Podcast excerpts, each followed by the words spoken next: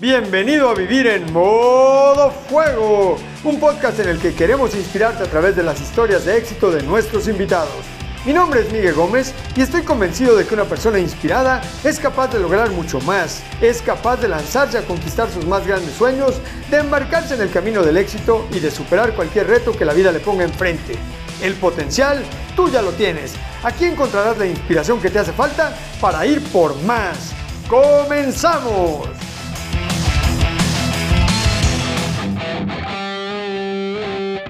Bienvenidos mis queridos rebeldes al podcast Vivir en modo fuego. El invitado que tenemos el día de hoy rompió nada más y nada menos que el récord mundial de pull-ups en 8 horas. Hizo 4.949 pull-ups en 8 horas. No me lo platicaron, no me lo contaron, yo lo vi con estos ojitos que Dios me dio. Él es conferencista es empresario, es especialista en biohacking, en ciencia del deporte y metabolismo y es actualmente el campeón mundial de todo el mundo mundial en pull-ups. No hay nadie que haga mejor las pull-ups que él. Mi querido Enrique Zapata, bienvenido al podcast Vivir en Modo Fuego. Qué gusto tenerte aquí, hermano. El gusto es mío, mi querido amigo y hermano. La verdad es que eh, aprecio mucho que me tengas aquí. La verdad es que ya con el, con el récord ya esperaba que me trajeras y me invitaras. Oye, es que no se tiene todos los días a alguien que haya hecho una hazaña como la que tú acabas de hacer. Ocho horas haciendo pull-ups. Rompiste el récord por 238, si no me equivoco. 200, sí, es correcto, 239. 239 pull-ups más que el récord anterior. Son un montón de más pull-ups. Un chorro. ¿Cuánto tiempo había durado el récord anterior? Lo establecieron, si no me equivoco, por ahí de octubre del año pasado. Ah, duró menos de un año. Sí, correcto. ¿Y este que tú pusiste como cuánto crees que dure? ¿Está difícil romper tu marca? Eh, no tanto. La verdad es que eh, si yo tuviera mejores condiciones, y tuviera así las condiciones ideales, si fuera a nivel del mar, si tuviera un lugar mejor oxigenado, la verdad es que yo creo que ese día yo podría haber hecho más de 5000. La cosa es que no siempre se controlan las situaciones y es parte del show, ¿no? Eh, trabajar bajo condiciones adversas es parte del show y para eso nos preparamos. Yo creo que tal vez podría durar un año, un año y cachillo. Yo, yo que alguien más lo rompe. Sí, aunque no lo parezca, en el libro de récords, eh, atléticamente hablando, es de los récords más competidos. ¿En serio? Hay mucha gente intentando romper el récord de pull Sí, sí. El de 8 horas, 12 horas y 24 horas son diferentes, pero hay muchas personas. Para los que no saben qué es una pull-up, yo no sabía hasta que conocí a Kike y vi que estaba haciendo este récord. Es la, es la barra donde te levantas así. Ya, mira, no, no, tengo ni la barra y ya me cansé. Vamos a hacerle así, ya estoy cansado. Yo creo que yo no aguanto ni una. Creo que el otro día intenté hacer una, así nomás pensé en ti y dije, a ver, a ver qué, tal? se siente hacer. No, no pude hacer ni una. O sea, pensar en hacer 4.949 es una locura. Sí, sí, es una desfachatez. Es una cosa tremenda. Oye, cuéntame un poquito antes de entrarle de lleno al tema del récord y de todo lo que te dedicas. Cuéntame, ¿quién es, quién es Enrique Zapata? Ah, la verdad es que me defino de manera simple como una persona que tengo un único objetivo y eso y mi objetivo en la vida es poder sonreírle a la muerte. Creo que eso es algo que me define mucho y eso es porque cuando, cuando la muerte tocó mi puerta hace algunos años no estaba listo. Y, y la verdad es que me, aterró la idea, no de morir, sino de no vivir. Y me di cuenta de que cometí el error de no estar viviendo mientras vivía. Entonces, lo que me define a partir de entonces es, es que quiero aprender a vivir aprender a vivir mejor y todo lo que tiene que ver. Y busco entender mejor mi cuerpo, entender mejor mi mente, entender mejor mi, espíritu y todo lo que conlleva vivir una mejor vida. hoy en día yo creo que esa sería la manera más simple de definirme y eso es que soy un apasionado de entender cómo funciona la vida y vivirla mejor. ¿Qué soñabas ser cuando eras chico, cuando eras niño? Yo soñaba, fíjate que hace poquito me lo, estaba, me lo estaba recordando, que era lo que quería. Y, y, yo de chico quería una de dos cosas, ser bombero de bosque eh, eh, apagar incendios en los bosques. Ahorita en Canadá te ocuparían un montón. Me ocuparían muchísimo y sigue siendo yo creo que parte de lo que, lo que me gustaría hacer. ¿Y qué otra cosa querías ser? Eh, soldado. ¿Soldado? Quería ser militar. ¿En serio? Sí. ¿Y jugabas a la guerra y jugabas a los 100%, incendios así? 100%. ¿Qué edad tenías? En ese entonces tal vez unos 6 hasta 8 años, tal vez 6, 8, 9. ¿De dónde eres?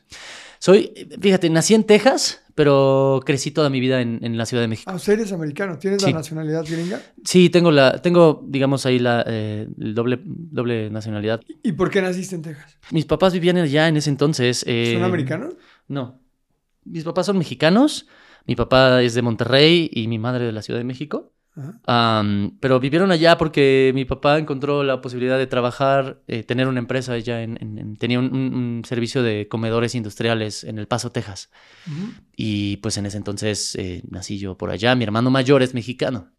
Pero nací, en- nací yo y luego, luego empezó la, en el 90, estaba ya el boom de la guerra del Golfo. Y pues como ahí es uno de los principales lugares donde, se, donde está, creo que es uno de los campamentos o los, camps que le llaman, donde están los soldados, cuando se fueron eh, los soldados a la guerra, sí, el, el comercio y toda la, la productividad bajó muchísimo y mi papá tuvo Ah. que cerrar la empresa y se tuvo que regresar.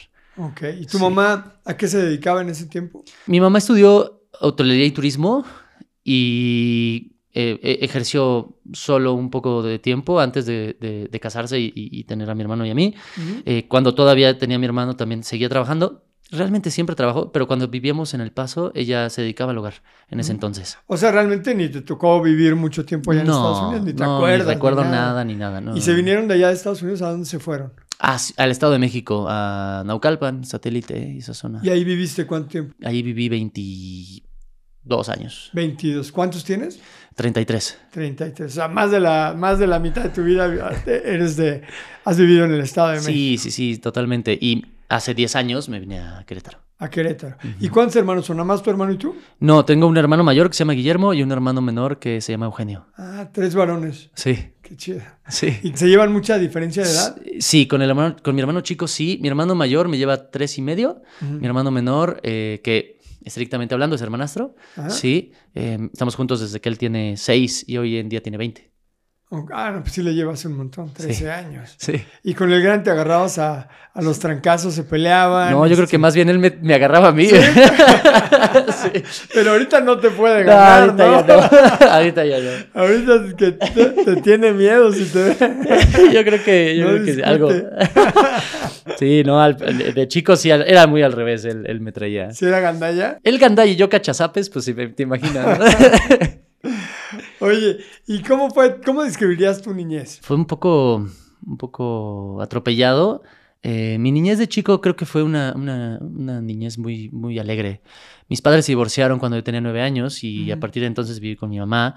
Viví con ella tal vez dos y medio. Eh, pero empezaron a suceder cosas como que pues, había complicaciones en tiempos, complicaciones en actividades, complicaciones económicas, que hacían que pues básicamente estábamos mi hermano y yo en casa prácticamente solos, ¿no? Mi hermano aprendió a cocinar porque no quedaba como mucha opción. Mi mamá intentaba dejarnos ahí como las cosas, pero hay veces que o no se daba cuenta y se podrían haber echado a perder o, o- o no había, habían veces que no había dejado y nos dejaba dinero para ir a comprar algo y pues mi hermano le hablaba a mi abuela y se ponía a cocinar ahí algo que saliera y fue una época, un tiempo vivimos con mi tía, después vivimos solos, después de pasaron un par de años. ¿Muy chicos? Sí, de, niños. de los 8 a los...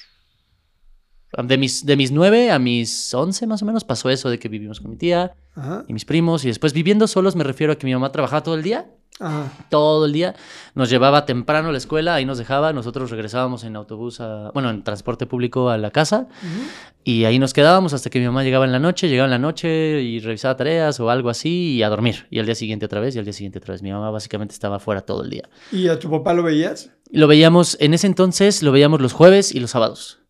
Era Ok. como los días que nos veíamos. ¿Y a qué se dedicaban tus papás en ese tiempo? Mi mamá trabajó, eh, trabajó de, de- de asistente de dirección en varias empresas y eso la tenía muy ocupada gran parte del día, ¿no? Te puedes imaginar. Y mi padre es, es ingeniero arquitecto de, de la ESIA y, y entonces él se dedicó mucho a la construcción.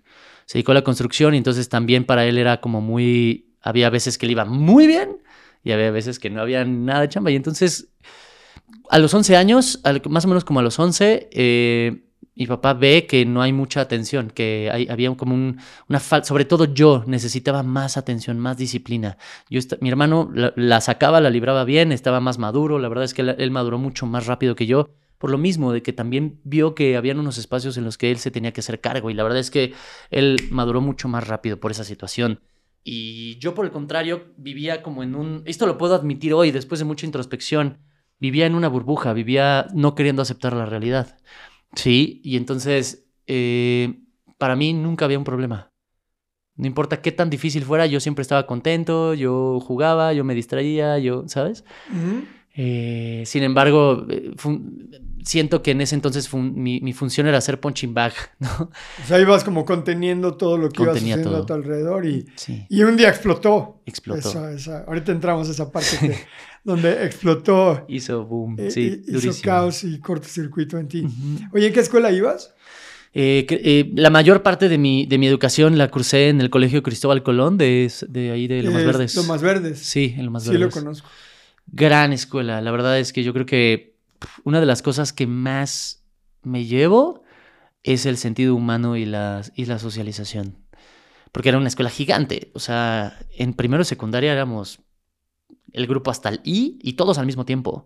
Del A, B, C, D, E, F, G, H, I, ¿sabes? Nueve salones con 40 niños, ¿sabes? Sí, es una escuela muy grande. Enorme, enorme. Que tiene también muchas actividades deportivas, tiene equipo de fútbol americano. Y el americano yo lo intenté reinstaurar. No sé si ahorita lo tengan, yo lo intenté restaurar porque jugué fútbol americano unos un, año en Bucaneros, ahí en Lomas Verdes, y después en el Cristóbal quise renacer los Leones porque eran los Leones del Cristóbal Colón. Y ahí había una, ahí me dio un, tema porque era reinvertir en los campos, era un tema, y entonces lo intenté empujar, no lo logré.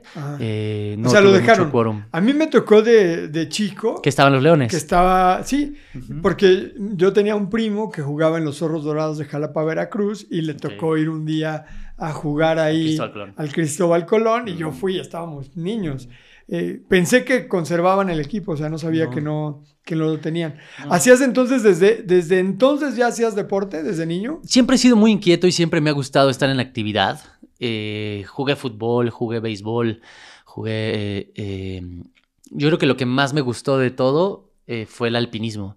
Hay un grupo de montañismo, hay un grupo de montañismo que va, empieza en secundaria en el Cristóbal Colón y es yo creo que una de las actividades más reconocidas que es única del, del Cristóbal Colón como colegio, porque claro, los, los, Boy Scouts y estas, estas instituciones hacen mucho de eso, pero en secundaria entré al, al, montañismo y ahí me enseñaron este, esta belleza que es, que es hacer montañismo, es Claro, hay mucho compañerismo, aunque podría parecer una actividad de uno, ¿no?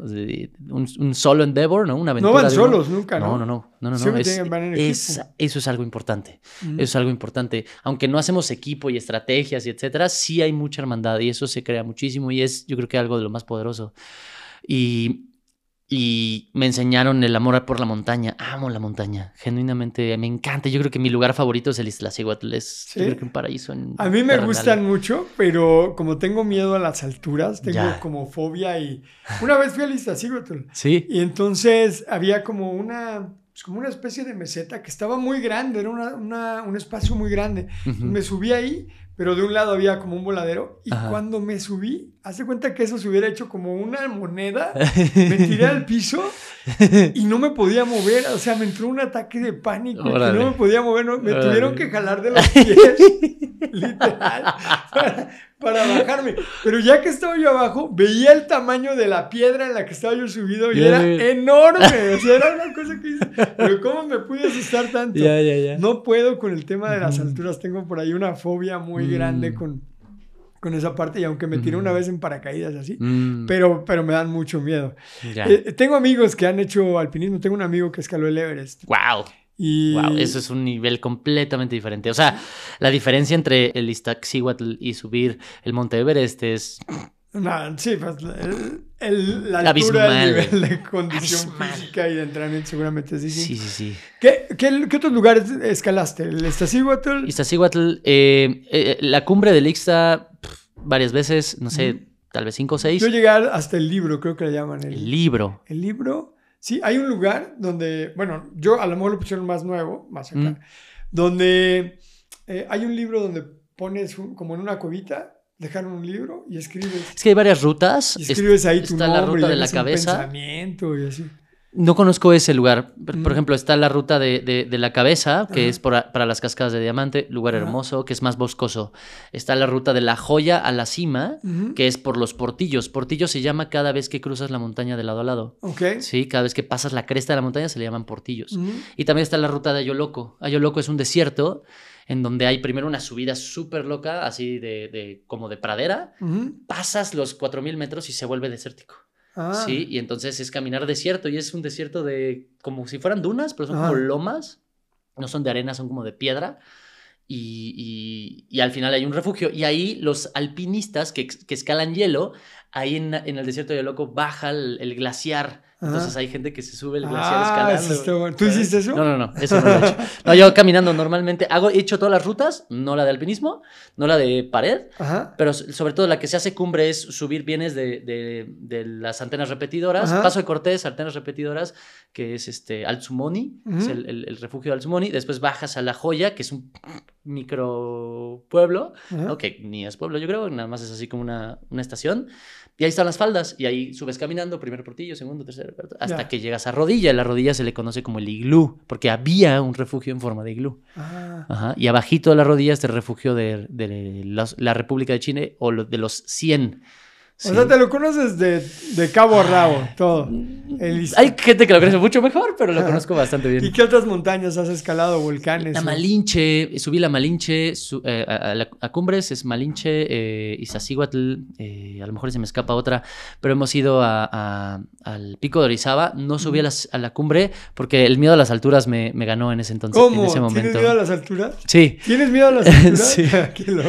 Sí, no tanto, no tanto creo que no me... No tanto me, como yo. No me pondría como gato en hielo, ¿no? pero, pero sí me dio mucho miedo porque el, el pico de Orizaba, el glaciar ya es así, ¿no? Ajá. Ya es una inclinación muy, muy, muy loca. Ah, Y entonces ahí vas caminando y, y, y si hay un momento en el que volteas para abajo y dices, no manches, ¿cómo voy a bajar de aquí? ok. ¿No? Y entonces ahí sí el me problema ganó. no es la subida, es la Sí, no, bajada. es voltear para abajo e ir caminando para abajo, ¿no? Obviamente vas en zigzag, Ajá, pero sí, ahí ya el nivel de riesgo es mucho más alto. ya. Oye, ¿y Sí. qué, otras actividades deportivas hiciste? ¿El alpinismo fue lo que más te gustó? ¿Decías Sí. béisbol, fútbol americano? Sí. Eh, ¿Qué más? Eh, hice triatlón, un día, una- un, un día hice triatlón. Eh, bicicleta de montaña, mi papá siempre fue un apasionado de la bicicleta de montaña. A la fecha sigue haciendo bicicleta de montaña. ¿Andan, ¿Hacen rutas juntos? Sí, fíjate que, que es algo que ha, que ha pasado, ¿no? Que mi papá es un apasionado de todo. Todo lo que sea deporte, todo lo que sea una actividad física, lo, lo hace y me enseña. Y él es muy bueno, o sea, creo que eso me ha ayudado mucho a tener varias habilidades distintas, ¿no? Eh, por ejemplo, dentro de los grupos, nunca es el mejor de todos, pero es siempre de los buenos, ¿no? Pero, pero es el que va a la, a la moto de, de enduro, y también hace motocross, y también moto de ruta, y también moto de pista, y también cuatrimotos, y también racers, y también kayak, y también... Wow. eh, sí, hace de todo. No, hace, hizo parapente, hizo eh, kitesurf, hizo de, de todo. ¿Y todas esas también tú las hiciste? No, ya las que son kitesurf y, y esas como más, mucho más especializadas, no tanto, pero todos los deportes de motor sí. Entonces, eh, con- he, he corrido un par de veces carros, he corrido un par de veces racers, he hecho motocross, he hecho eh, de todo, ¿no? Y, lo que más me gusta es el motociclismo de rally, ¿no? es, motos de, de pista, bueno, de, de carretera, ¿no? Y eso he hecho mucho con mi papá y eso yo creo que es de lo que más disfruto, pero también wave runners en el mar, en, en- en Wow. lagos, en eh, bici de montaña, bici de ruta, correr. eh, O sea, siempre desde chico le diste al deporte. Sí, no tanto por querer hacer deporte, sino por diversión. Simplemente, ay, qué divertido. y Te listo. gustaba y lo hacías. Ajá. ¿Y eras bueno en la escuela? Eh, fíjate que no, porque no porque no pudiera, de hecho, normalmente se me hacía fácil. La escuela se me hizo fácil, a pesar de que las- el pronóstico era diferente. Cuando yo nací, nací, nací con, con cumpliditos los ocho meses. Ajá, a mi mamá le dio preeclampsia al cuarto mes de embarazo. Y wow. entonces tuvo que estar encamada y... Es que es peligroso, moverse muy tanto poco. para el bebé como para ella. Correcto, correcto, correcto. Eh, y entonces cuando nazco, eh, nazco con los pulmones colapsados y trago líquido eh, amniótico, ¿es? Ajá. Sí, líquido amniótico. Bueno, no, no soy médico, pero me suena que sí. Es ese, sí. líquido amniótico y, y pues normal, y repruebo el examen ese que le hacen a los bebés, ¿no? Lo reprobé con creces, así como de... y Yo creo que... Híjole, ya- no, no, no- no les va a salir bueno este chavo. No, nada, nada, nada. O sea, reprobé el examen y tragué líquido. Y entonces, Ah, lo que sucede normalmente en esas circunstancias, cuando nacen colapsados los, los, Sí. los pulmones y se traga líquido, hay problemas de oxigenación, problemas de calidad de la sangre. Y entonces eso produce problemas cerebrales, ¿no? Y entonces el Ah. desarrollo cerebral es normalmente ya impar, ¿no? Se le llama impar a cuando hay problemas. Hicieron el examen y lo confirmaron, ¿no? O No, sea y- que había problemas. Lo- era totalmente probable. O sea, la estadística decía que iba a haber un problema cerebral. Ah, Sí. Y pues no, al final no. O sea, cuando nazco pasé 27 días en incubadora con respirador y conectado. De hecho, ves fotos de cuando nací y sí están Sí. muy rudas porque en vez de ver un bebé en cunero, ves un, ver- un bebé robotizado porque Sí, está claro. lleno de aparatos y cables conectados y nada más se ve un poco de piel y un poco de pañal, ¿sabes? O sea, Entiendo perfecto porque a nosotros nos pasó con Ana Pau, que ella nació y a los 10 días se fue al hospital y estuvo cuatro meses en terapia que operar, ¿no? intensiva, y dos veces, y Sí. cirugía del corazón, cirugía de los intestinos. Y entonces lo mismo, llena de cables, llena, o sea, en, un- en una cunita, pero... como padre no me imagino lo Está que es muy difícil, debe haber sido muy duro para tu mamá Para haberte tenido en esas condiciones. Pero fíjate, ahorita que decías que, y esto va para muchas personas que a veces los médicos dan un pronóstico que no es muy eh, afortunado.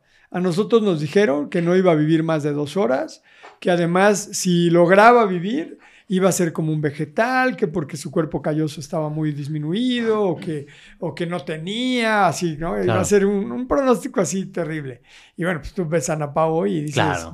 no, Está llena de vida. Increíbles, ¿no? Y el caso tuyo, igual.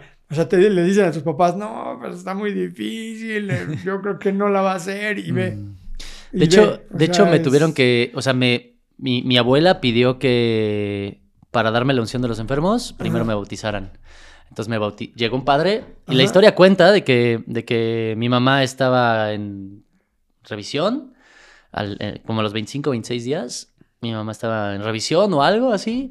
Mi abuela estaba afuera fumando, estresadísima, eh, preocupadísima. Mi papá salió para comprar comida o algo así. Y llegó el padre. Y me bautizaron. Y no estoy seguro de que si hicieron unción unción de los enfermos o no, pero me bautizaron. Ajá. Y no había nadie, ¿sabes? Y entonces fue así como de, ¿ya lo bautizaron? ¿No lo bautizaron? ¿Qué hicieron? ¿Qué pasó? ¿No? y este... Y al, al día siguiente o a los dos días, mejoré. Ah, qué bueno. Sí. Y cuenta la historia, mi mamá cuenta la historia de que a los pocos días empezaron a bautizar, a bautizar niños así en el hospital, así de a diestra y siniestra, ¿no? Ya. Pues Ujú. no, no hay que quedarnos nunca. Moraleja de esta experiencia, tanto tuya como nuestra, Ujú. que a veces los médicos pueden decir lo que sea y Ujú. muchas veces pueden tener razón, pero la última palabra la tiene, Lo que yo he aprendido... l- no sé cómo le quieran llamar, yo sí creo en Dios, pero Dios, el universo, rayito de sol, rayito de luna, Yo inteligencia creo- infinita, eh, como tú le quieras llamar, pero yo sí creo que, que nunca hay que quedarnos derrotados en lo que dicen los médicos y siempre hay que tener fe Sí. y seguir adelante porque pues no siempre tienen razón y a veces en las circunstancias más complejas Sí. pues resulta que salimos adelante. Yo creo que la vida siempre encuentra un camino. Si se le da la oportunidad. Y entonces no eras tan buen estudiante, estábamos en eso, que no eras tan buen estudiante. No era tan buen estudiante porque se me daba fácil y de hecho me querían adelantar de año porque me decían que tenía problemas de disciplina Ajá. porque se me hacía tan fácil. O sea, como mi hermano iba, iba más adelante, tres años, eh, dos años arriba, eh, yo no, no, no ni- me brinqué el año de inglés porque no lo necesitaba, ¿sabes? Mientras aprendía mi hermano, aprendía yo. Entonces yo tenía en matemáticas, en español inglés, tenía conocimiento de tercero de primaria mientras iba en, en preprimaria, Ajá. ¿no? Y O sea, nada que ver el pronóstico médico. Nada o sea, que ver. resultó que además eras brillante. tenía cosas que estaban rezagadas como historia, ortografía y Las que cosas no así. te gustaban. Exacto. Y, y entonces cuando me ofre- le ofrecen a mis papás que me adelantaran un año o me adelantaran dos años para que ya dejara de tener estos problemas disciplinarios, porque pues, me aburría me desesperaba, mi papá dijo, no, o sea, yo prefiero incluso retrasarlo porque va adelantado. ¿no? Entonces, bueno, ese fue el pronóstico y no era buen estudiante, no porque me costara trabajo, al contrario, yo creo que era, era fácil y, y- y- no encontraba esa, ese enganche, no me enganchaba en las cosas. Y hoy lo entiendo, hoy entiendo que no era autoconsciente. Si, si, si puedo ser honesto con esto, creo que yo me volví autoconsciente hasta los 16 años. ¿A qué le llamas autoconsciente? No estar en automático. Sí, no estar en automático, no ser un voy a la escuela, hago lo que me piden, salgo, hago lo que tengo que hacer, ah, ¿sabes? Cuando me dejé de volver autoconsciente fue un, a ver, si hago esto, pasa esto. Entonces, ¿por qué no mejor hago esto y entonces recibo esto? Y tal vez sea más fácil si ta, ta, ta, ta, ta. Y ya me di cuenta que le puedo caer mejor a los profesores si me siento hasta adelante y hago esto y esto y si entrego esto y con que lo haga dos semanas, ya, ¿sabes? Este razonamiento consciente de no hacerlo en automático, no es lo que toca, lo que toca, lo que toca, lo que toca, en automático como robotcito, sino ya decir, a ver, no, no, no, no, ¿qué quiero? ¿Y cómo lo consigo? A mediano y largo plazo, ¿sí? No estar en, el, en el como animalito, ¿no? Que al final de cuentas es una gran diferencia entre los seres humanos y los animales, que no, los animales no se dan cuenta de lo que sucede mañana. Explícale a tu perro, pasemos mañana. ¿No? O sea, no, se puede. Entonces, ya eso le llamo. Eso le llamo serme autoconsciente. Y iba muy en automático. Todo ese tiempo estaba 100% en automático. ¿Qué estudiaste? Estudié ingeniería mecatrónica. ¿En dónde? En la Universidad del Valle de México, en Lomas Verdes. Ok, ¿y qué tal te fue ahí? ¿Ahí sí eres buen estudiante? Sí, de hecho en tercero de prepa ya como me, me agarró, me cayó el 20, eh, ya en tercero de prepa totalmente diferente, de ser de 7 a ser de 9, ¿sabes? O sea, nada más con ese concepto de, ah, ya entendí, tengo que hacer esto y esto. Suena muy tonto, pero, pero no era consciente, la verdad. A veces lo que falta es eso, como darse cuenta, tener conciencia de que estás dirigiendo tu vida al caos. Sí. Y, y que con pequeñas cositas que mejores, empiezas a tener resultados extraordinarios. Cuando digo autoconsciente, no quiero decir 100% consciente. No, porque eres adolescente. O sea, un adolescente, por definición, no es consciente de, de, todo lo que le está pasando. Y hacemos, cuando somos adolescentes, hacemos muchas tonterías. Muchas tonterías. En el, en el, afán de explorar, de aprender, de entender, hacemos muchas Fíjate que, que, en ese caso. No, hechas. no fui un adolescente muy rebelde. Al contrario, o sea, creo que fui de muy pocos problemas.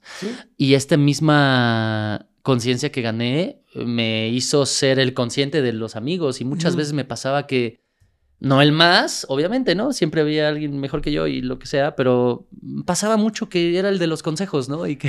y no caías gordo así de que todos este, queriendo echar relajo y tú sean conscientes, muchachos, pórtense bien. Hubo un tiempo que sí, porque yo cuando entré a la universidad entro, con beca y entro con muchas ganas y mucho, no, ahora sí voy a romperla y, ¿no?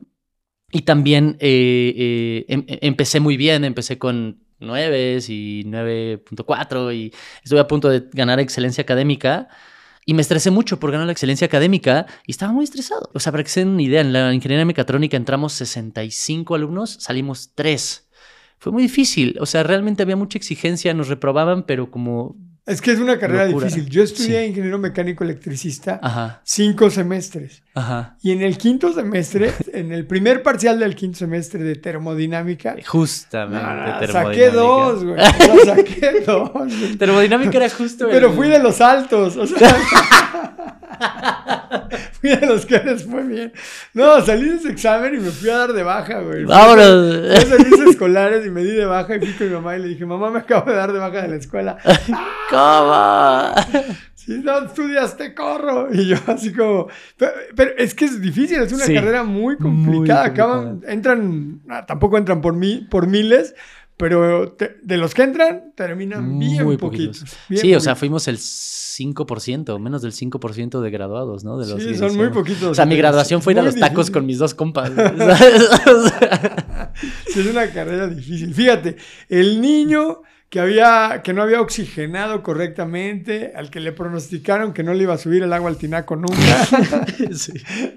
Termina, haces un niño que, que es muy bueno, eh, muy brillante, que, que, da problema en la escuela porque se aburre y que además termina una de las carreras que son muy complicadas. No sé si a la más difícil, a lo mejor hay otras más difíciles, pero es una carrera muy difícil, muy, muy complicada. O sea que sí te sube el agua al tinaco. Sí, me sube el agua. Y bien.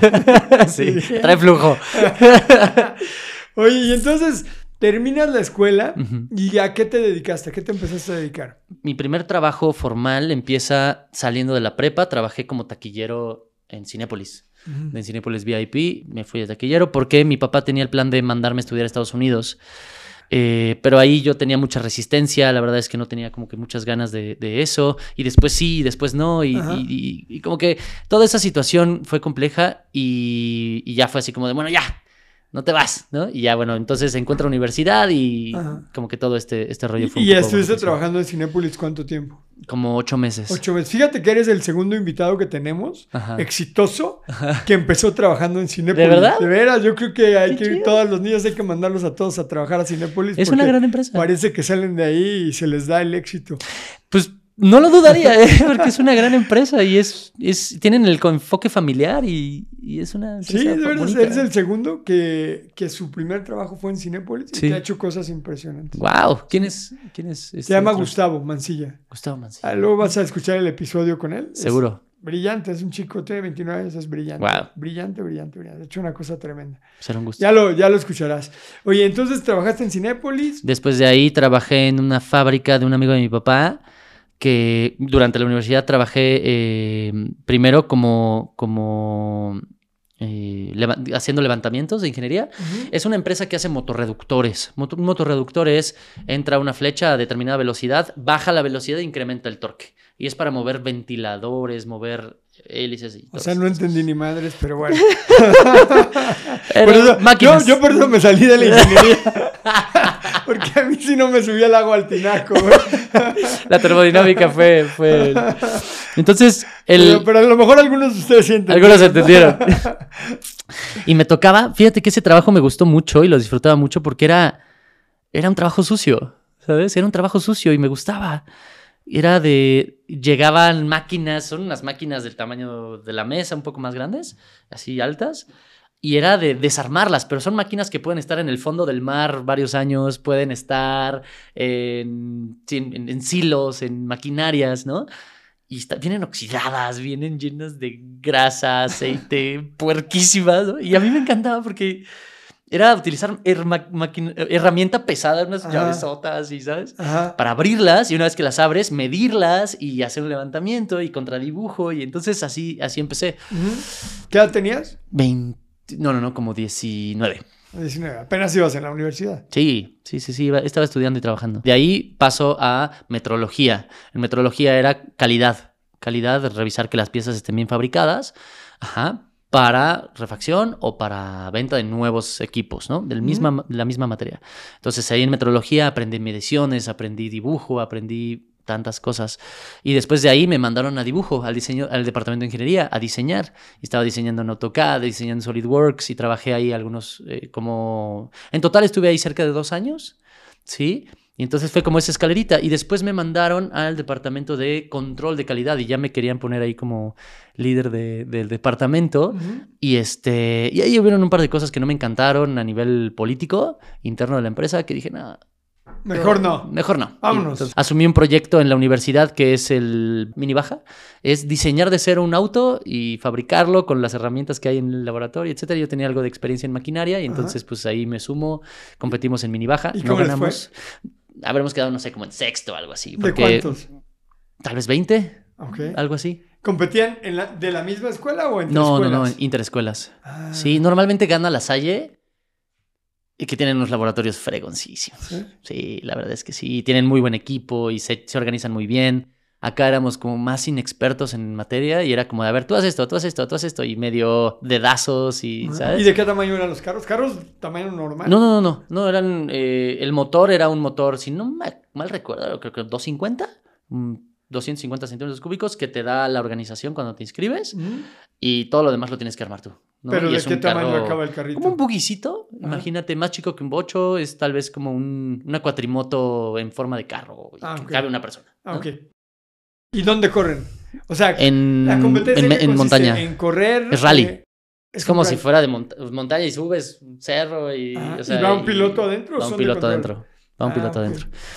Y es de resistencia. Básicamente es que aguanta el carrito y dar la mayor cantidad de vueltas posibles en determinado tiempo, Ajá. ¿no? ¿Y aguantó el carrito? Aguantó el carro, pero no fue el más rápido, entonces... O sea, aguantó, hay muchos que no aguantan, aguantó, pero no, no, no ganamos. Qué chido, debe estar padre. Está muy divertido. ¿Dónde fue? No recuerdo, pero fue ahí en el Estado de México, Ah. tal vez cerca de la Marquesa o algo así. Qué padre. Divertidísimo. Después de eso entró a trabajar a Pfizer, farmacéutica. Ok, sí. Entró a trabajar a Pfizer eh, en mi último año de carrera. Eh, trabajo en Pfizer en inteligencia de mercados, lo que haría un actuario más o menos. Ok. Ahí aprendo muchísimo en Excel, aprendo mucho en números, aprendo en estadísticas, en reportes. Vaya, me encantó trabajar ahí. La verdad es que una empresa muy, muy buena para trabajar, un equipo increíble. Eh, y vaya, cuando termino mi carrera, se acaba el programa de becarios y lo único que me ofrecieron era pasarme, si quería, un área de mercadotecnia, lo cual no acepté y dije, nah, no pasé termodinámica para... ¿No? No pasé el primer parcial de termodinámica para irme a Merca. Ese fue mi pensamiento, ¿no? Ajá. Eh, Y ahora haces mucho Y ahora hago merca. merca. y me gusta. Y ahora es pura Merca. sí. Es la ironía. Nunca digas nunca. la vida va a muchas vueltas. Ya sé. Y pues eh, termina mi periodo en, en Pfizer. Eh, la verdad es que fue como un, bueno, entonces gracias, bye. ¿no? y entonces salgo, termino la universidad y dejo de trabajar al mismo tiempo, lo cual me generó como un, un, un problema. Y, eh, y recuerdas que dijimos que tarde o temprano explotaba. Sí, Ahí explotó. ahí explotó. ¿Qué edad tenías cuando empezaste con los problemas? 21, 21. 21 años. Vivía con mi papá desde los 11 hasta los 21. Viví con mi papá, sí, 10, 11 a 21, 22 más o menos. ¿Y qué tal estuvo vivir con él? Fue duro. No lo juzgo, yo creo que fue la mejor manera, porque al final el resultado fue muy bueno. Pero sí fue muy duro. ¿Sí? Sí, ¿Era muy canijo? sí. Como para entender. ¿Era estricto o te golpeaba? También. O- ah, ¿se te madreaba gacho? Sí, ¿Gacho? gacho. De sacarte sangre, de... Sí, ¿Sí? Sí, sí, sí. Puñetazos. sí. ¿Aún así tienes una buena relación con él? Sí. Que no creo que. Ahora, con lo, tal vez con las herramientas que tengo, espero que pueda hacer un mejor trabajo, pero bajo las circunstancias en las que vivíamos y como se daban las cosas, creo que hizo un magnífico trabajo. O sea, pero sí sientes que te maltrató. Sí, siento que a veces se le pasa un poquito la mano. si te sacaba sangre, yo creo que sí se le pasaba más que un poquito. Y en ese momento, ¿qué sentías? ¿Qué sentimientos te generaba tu papá? ¿Lo odiabas? ¿Qué- ¿Miedo? Sí, me daba miedo. ¿Querías salir corriendo de ahí? Sí. Fíjate ¿Lo que- querías al mismo tiempo o solo Sí, lo quería mucho. No, no dejé de quererlo y eso no, no- nunca cambió. Mi sensación era un- una mezcla entre miedo, eh, sentirme insuficiente, sentía que le fallaba. Sentía que le fallaba y sentía que, que no, que lo estabas decepcionando. ¿Y por qué cosas? A ver, me estás platicando que eras buen estudiante, que trabajabas. Por lo que estoy entendiendo, eres un chico que siempre estaba ocupado entre el trabajo, entre la escuela, con buenas calificaciones. Saliste casi graduado con honores. ¿Por qué te madreaba? No siempre todo era miel sobre hojuelas, a veces no, no hacía las ¿Pero cosas qué bien. cosas hacías que merecieran que te Por madrearan? ejemplo, por ejemplo, en la prepa le molestaba mucho que no hiciera tareas. Me iba bien en la escuela, Ajá. pero no hacía tareas. Entonces, al revisar la boleta, aprobaba y bien, pero tareas faltantes. Y entonces él me preguntaba, oye, ¿hiciste la tarea? Sí. Entonces le enojaba la mentira. Yo decía, sí, ya la hice. Y me ponía a jugar videojuegos, ¿sabes? Y me iba bien en la escuela, no me iba mal, ajá. Pero le mentía y entonces a él le enojaba mucho este de, es que no tienes que mentir, es que no tienes, ¿sabes? Tienes que hacer lo que tienes que hacer, tienes que cumplir, tienes que ser responsable. Y entonces ahí habían muchos problemas Ok. en esa parte. Como te digo, le gustaban todos los deportes y tenía, teníamos dos motos de montaña, dos motos de calle, dos motos de viaje. Eh, teníamos un jeep para ir a la montaña. Ah, le iba bien a tu papá. Sí, había momentos que le iba bien. Una camioneta igual, pick-up para ir a la montaña. Tenía su carro, el carro de mi no, hermano. le iba muy bien a tu papá, güey. O sea, Y me tocaba lavar todos y cada uno de ellos todos los días. no. Todos los días. Todos los días. ¿De castigo? Todos los días. De disciplina. Ah, Y cuando no quedaban bien, o cuando no lo hacía, o cuando me iba y no lo acababa, y todas estas situaciones. Y siendo honesto, no hacía todos todos los días. Al final sí era, sí me daba flexibilidad, pero en mi mente era, es que esto es diario, ¿sabes? Entonces a veces las motos, y a veces, a la semana al menos lavaba dos veces cada, cada, cada uno. Y luego los jeeps y las motos de montaña terminaban muy, muy, muy puercas, ¿no? Claro. Claro, cuando estaban muy puercas sí me ayudaba y me explicaba cómo y etcétera. Pero ya, yo ya sentía este régimen militar, ¿no? Yo ya sentía esto de... Y como te dije, mi vida muchos años fue punching back, fue aguantar, aguantar, aguantar. ¿Eras feliz aguantar. ahí? Honestamente sí, honestamente sí. Eh, en retrospectiva te diría que no, no estuvo mal, eh, me construyó, me construyó y sí tenía buenos momentos felices y también tuve una juventud bastante divertida eh, y también tuve muchas libertades. ¿sí? Como él trabajaba todo el día y mi hermano iba a la escuela en la tarde y yo iba en la mañana, o al revés, él- yo iba en la tarde y él en la mañana y casi no nos veíamos. Tenía la casa sola, tenía la casa sola y tenía que cumplir con mis actividades y a ver, a ver, lava este, lava este, lava este. Fui al gimnasio toda la prepa. Para mí algo muy, muy importante era así, tenía que cumplir 15 años. Cumpliendo 15 años, podía ir al gimnasio y al día siguiente de mi cumpleaños fui al gimnasio. Desde ahí hasta que salí de la prepa, fui al gimnasio, si no me recuerdo, todos los días que abrían. Ok. Sí, muy disciplinadamente, no con muy, muy buena asesoría, pero fui. No estabas así como estás ahorita. No, no, pero bien entrenado. Estaba bien entrenado. Y entonces, a ver, eh, vivías con tu papá, tenías como esta relación de amor y desamor y de buenos momentos, pero de madrizas. Y, ¿Y tu mamá qué onda en ese tiempo? Mi mamá, eh, mi mamá tiene esta, esta mm, como historia en la que, en la que creo que tiene un- una, huella de abandono. Sí, tiene una huella de abandono un- un- que ya procesó, ya es, ya es mucho más consciente de ello, ya estamos mucho mejor que nunca. Creo que mi relación hoy en día con ella es magnífica y, y- Ujú. y te puedo decir que hoy en día es muy buena, pero en ese entonces era muy difícil porque por más que nos fuimos con mi papá y ella en ese momento, luego, luego de que nos fuimos a vivir con mi papá, se fue a vivir a Estados Unidos. ¿sabes? Porque allá consiguió trabajo y, y aunque fue difícil, una experiencia difícil para ella, pues así lo eligió ella, ¿no? Ella mucho tiempo nos reclamaba de que la abandonamos, ¿sabes? Y a mí me generaba muchísimo rencor que me lo, que me lo reclamara, ¿no? Yo decía, güey, tenía nueve años. ¿Sabes? Tú tenías 30 ¿Por qué me dejaste 40, ir, no? ¿no? ¿Tú- ¿Quién es el responsable? ¿Quién es el, no? Y eso lo pensé muchos años. Y entonces cuando regresa a Estados Unidos, se fue tal vez un año. Regresa a Estados Unidos, la historia siempre fue, es que no me buscan, es que no me hablan, es que no, no vienen a verme. ¿Estabas enojado con tengo- ella? Sí, honestamente sí. Y, y entonces cada vez que íbamos a verla, o cada vez que, y- o nos, que, nos íbamos a ver porque nos veíamos los fines de semana, ya era más una obligación que un gusto.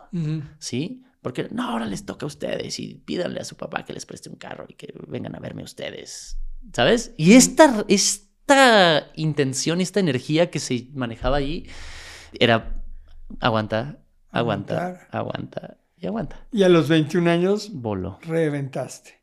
¿Y qué pasó? ¿Cómo, Mi cómo mamá, te diste cuenta que mi mamá se fue, se vino a vivir a Querétaro en 2012. Yo me graduó en junio 2013. Ujú. Ajá. Mi trabajo en Pfizer eh, termina igual en junio 2013. Me gradúo y al mismo tiempo eh, me quedo sin, sin chamba. eh, y, en- y eso fue muy duro para mi papá. Que ya no tuviera nada que hacer. Ni escuela, ni trabajo. ¿no? Él me quería ocupado, él me quería disciplinado, él me quería, ¿sabes? Y ni gimnasio, ni trabajo, ni escuela, ni... de la noche a la mañana le generó mucho estrés y me quería tener ocupado, entonces me daba indicaciones y ahora llevas esto, y ahora haces esto, y ahora tal, y ahora tal, ¿no? Y Con, la mis... con el mismo modo. Y lo entiendo, ¿no? Eh, Con el mismo modo que no era un modo bonito. No era- estoy no era entendiendo. o sea, era exigir, ordenar, pero gacho. Sí.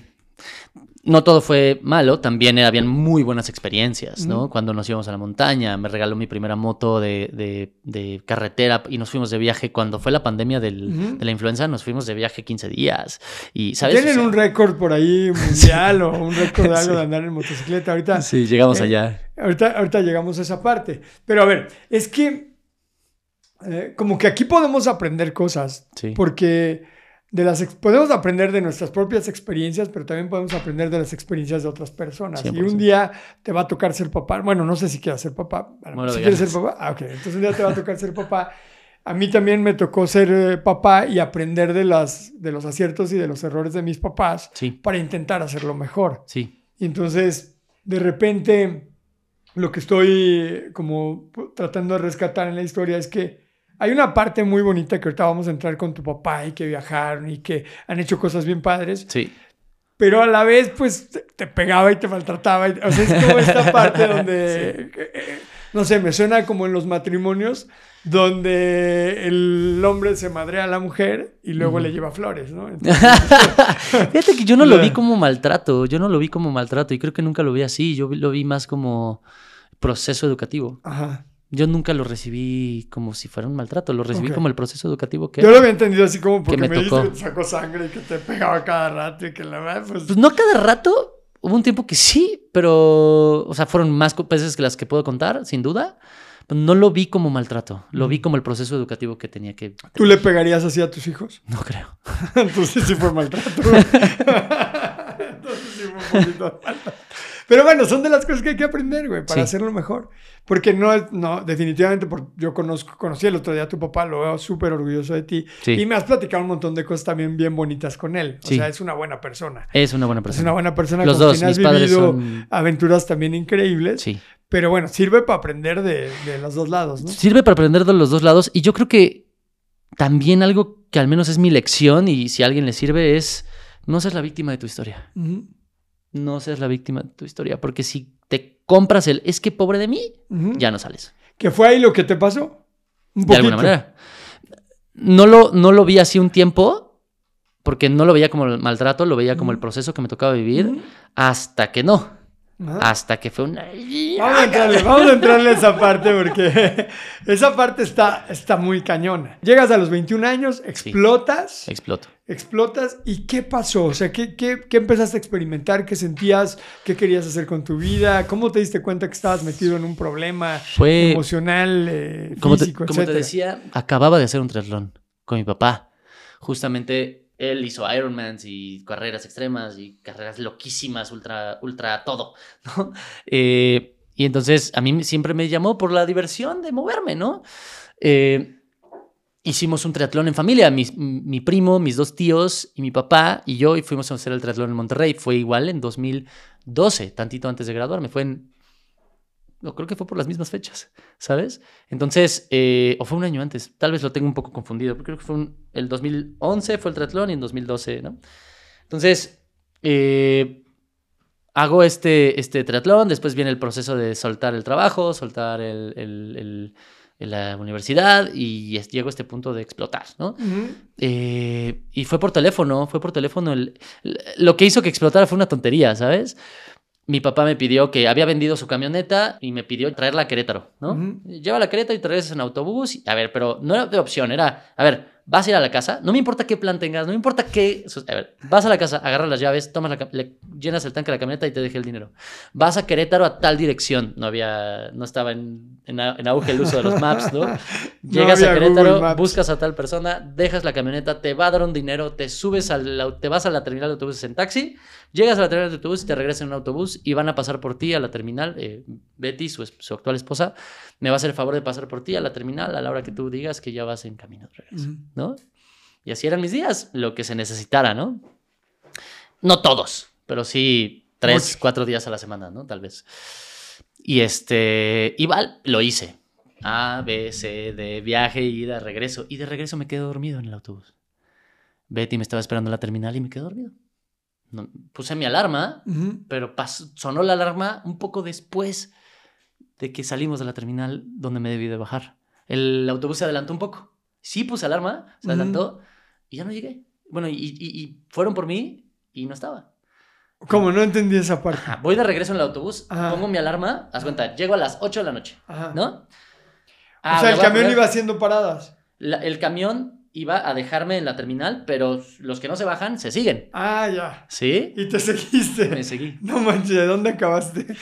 Y este, la te- siguiente terminal, o sea, en vez de, de, Tepozotlán, que me debí de haber bajado en Tepozotlán, Ah, a la del norte. a la del norte, Ya. ¿sabes? Ajá. Y mi papá, pues, como su pareja le estaba haciendo el favor de ir por mí, y mi papá en ese entonces tenía la percepción de que yo era un maldito inútil, Ajá. ¿sabes? Eh, cuando me despierto, le marco, ¿qué onda, pa? Oye, perdón, es que se... Me, me quedé dormido, puse la alarma, pero el autobús se tardó menos y hizo kaboom. O sea, me empezó a gritar horrible, me empezó a... Le digo, no te preocupes, yo, yo me encargo, yo lo resuelvo. Ajá. No, pero es que eres un- todo lo que sea, Ajá. ¿sabes? Y ahí yo ya estaba muy, muy cargado por todo lo que había vivido, por no tener un rumbo donde yo me podía encontrar, no estaba logrando encontrar trabajo, estaba sintiéndome bastante mal. La verdad es que fue un- fueron unos meses muy difíciles. Me lo tragué. Le hablé a unos amigos, oye, ¿pueden pasar por mí? Pasó esto, esto. Así, claro, te llevamos a tu casa, sí, sin problema, listo. ¿no? Me, le hablé a, a Betty para disculparme, oye, perdón, es que tal. Nos fuimos a cenar tacos, mis amigos, ah, pasamos por ti, vamos a cenar, te llevamos a tu casa, órale, sí, sin bronca, ¿no? Estoy cenando tacos y me marca mi papá. Me salgo, ¿dónde estás? Digo, pues vinimos a cenar y ya voy para la casa, ya pasaron por mí. No estás de vacaciones, no, no es tu tiempo, no es tu vida, no puedes estar haciendo lo que a ti te plazca y se puso súper loco. Hasta que no aguanté más y botó la canica y le dije, ¿sabes qué? Te vas pero derecho y lo no. Con todas sus letras, con todas sus palabras, se calmó y dijo, vale, no te quiero ver en la casa, dejas el carro, te, re- te llevas una maleta y no te quiero volver a ver. Hecho está. Llegué, dejé, dejé llaves del carro, entregué todo, agarré cosas, mi maleta vámonos. y Betty estaba allí, ¿no? Y se sentía súper mal. Dijo, no, es que no, no debió ¿Y pasar Betty qué esto. decía? No debió pasar ¿Ella esto. mediaba? ¿cómo ¿La querías crees?". a Betty? Eh, en ese entonces era, era muy duro porque, porque pues se fue- nos fuimos a vivir juntos y había una mediación un poco difícil. Estaba Eugenio, mi hermano chico, y había mucha atención hacia él y la fricción estaba hacia con mi hermano y conmigo y era, fueron tiempos un poco duros. Sí, claro, la- siempre la no quise. y-. Ah, y- entonces, ¿sí la querías o no la sí, sí, sí, sí. Sí, la quiero. Ah. La quería en ese entonces y la quiero. Creo que ahora nuestra relación es mucho mejor. Ajá. Eh, pero en ese momento yo creo que ella sí se sintió así como de, De chispas. esto no debió pasar, ¿sabes? Y se, se le notaba la cara de esto no debió pasar, esto no debió pasar. Claro. Se quedó entre la espada y la pared. Porque seguramente ella también te quiere, pues convivió Sí. contigo mucho tiempo. Sí, totalmente. Y también pasaron otras cosas que también me tenían un poco hasta el gorro. Presenté tesis, presenté tesis y mi papá me acompañó y yo me aventé toda la tesis del equipo, ¿sabes? Porque era tesina, no era tal cual tesis, era tesina, que, le- que es básicamente lo mismo, pero te permiten hacerlo en equipo, ¿no?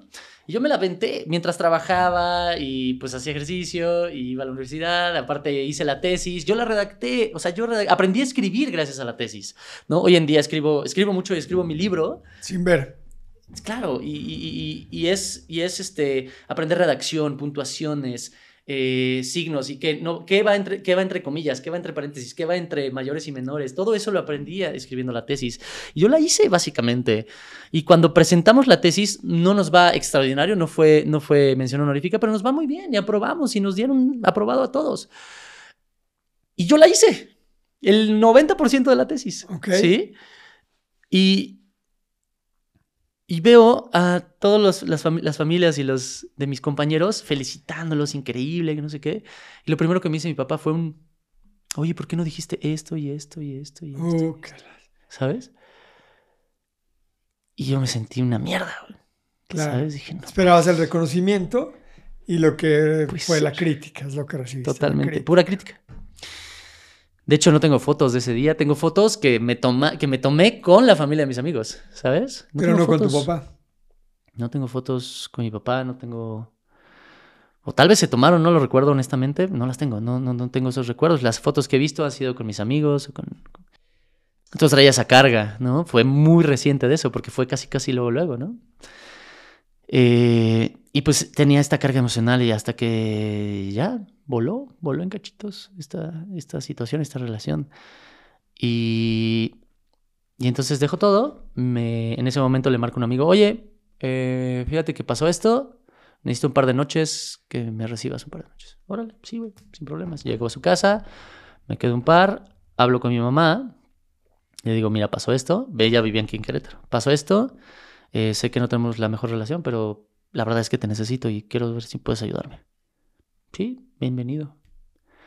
Paso un paso en lo que iba a recolectar más ot- otra maleta de casa. Me quedo otras dos noches con, con otro amigo. O sea, dos noches con un amigo, dos noches con otro. El primero fue Gerardo, me quedo con él. Mi mejor amigo muchos años. Otro mm, de mis mejores amigos, Arturo, me quedo con él. Eh, recolecto la otra maleta, agarro un boleto de autobús y voy. Y te viniste para acá, para Me vine para Querétaro, hace 10 años. Ok. Y llegas con tu mamá. ¿Y qué tal fue esta Pues, integrarte otra vez con tu mamá después de no verla y el sentimiento de que te había abandonado y ella el Los dos teníamos el mismo sentimiento. La habías abandonado. Eh, ¿Cómo fue ese? Y también ella es una persona que está muy acostumbrada a vivir sola. ¿No tiene pareja? No. Ok. Mm. Está muy acostumbrada a vivir sola. Su orden y su estructura, le encanta su orden y su estructura, su limpieza. Me acuerdo que la primera noche me dormí en un sillón. ¿no? Y yo creo que yo era un bicho raro para ella, ¿no? Estaba dormido en, en el cuarto secundario del departamento donde vivía. Estaba una sala, guardaba una sala que era de mi abuela, ¿no? Y este, pues me dormí en la sala. Como a las, ¿qué te digo? ¿Siete de la mañana? Se mete a trapear mi cuarto. Y sí, déjame dormir.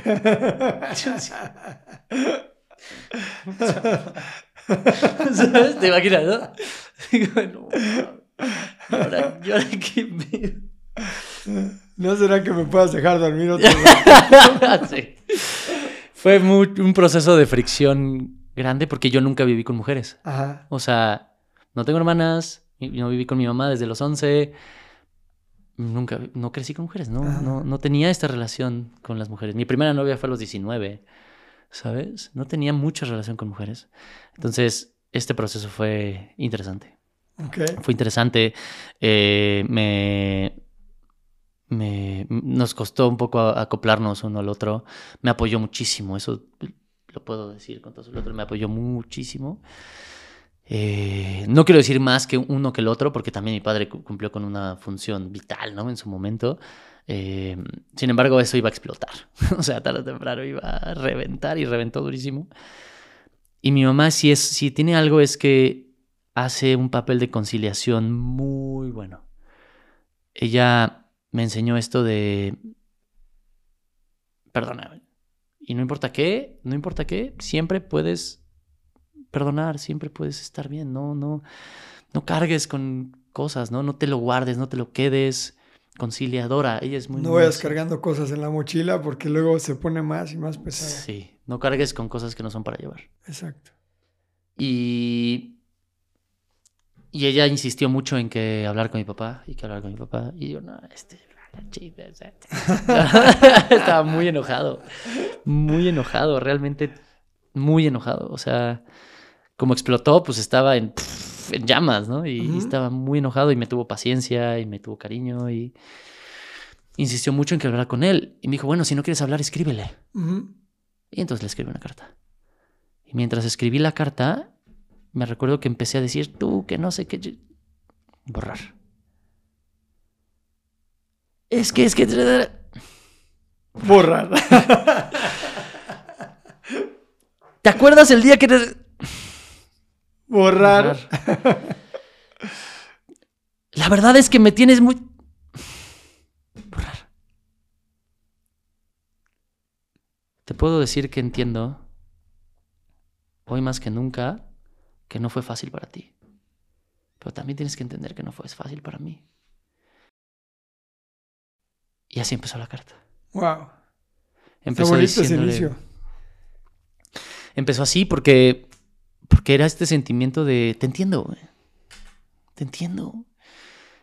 Y los golpes y los gritos y la exigencia y... Con lo que sé hoy, no lo podría haber hecho mejor.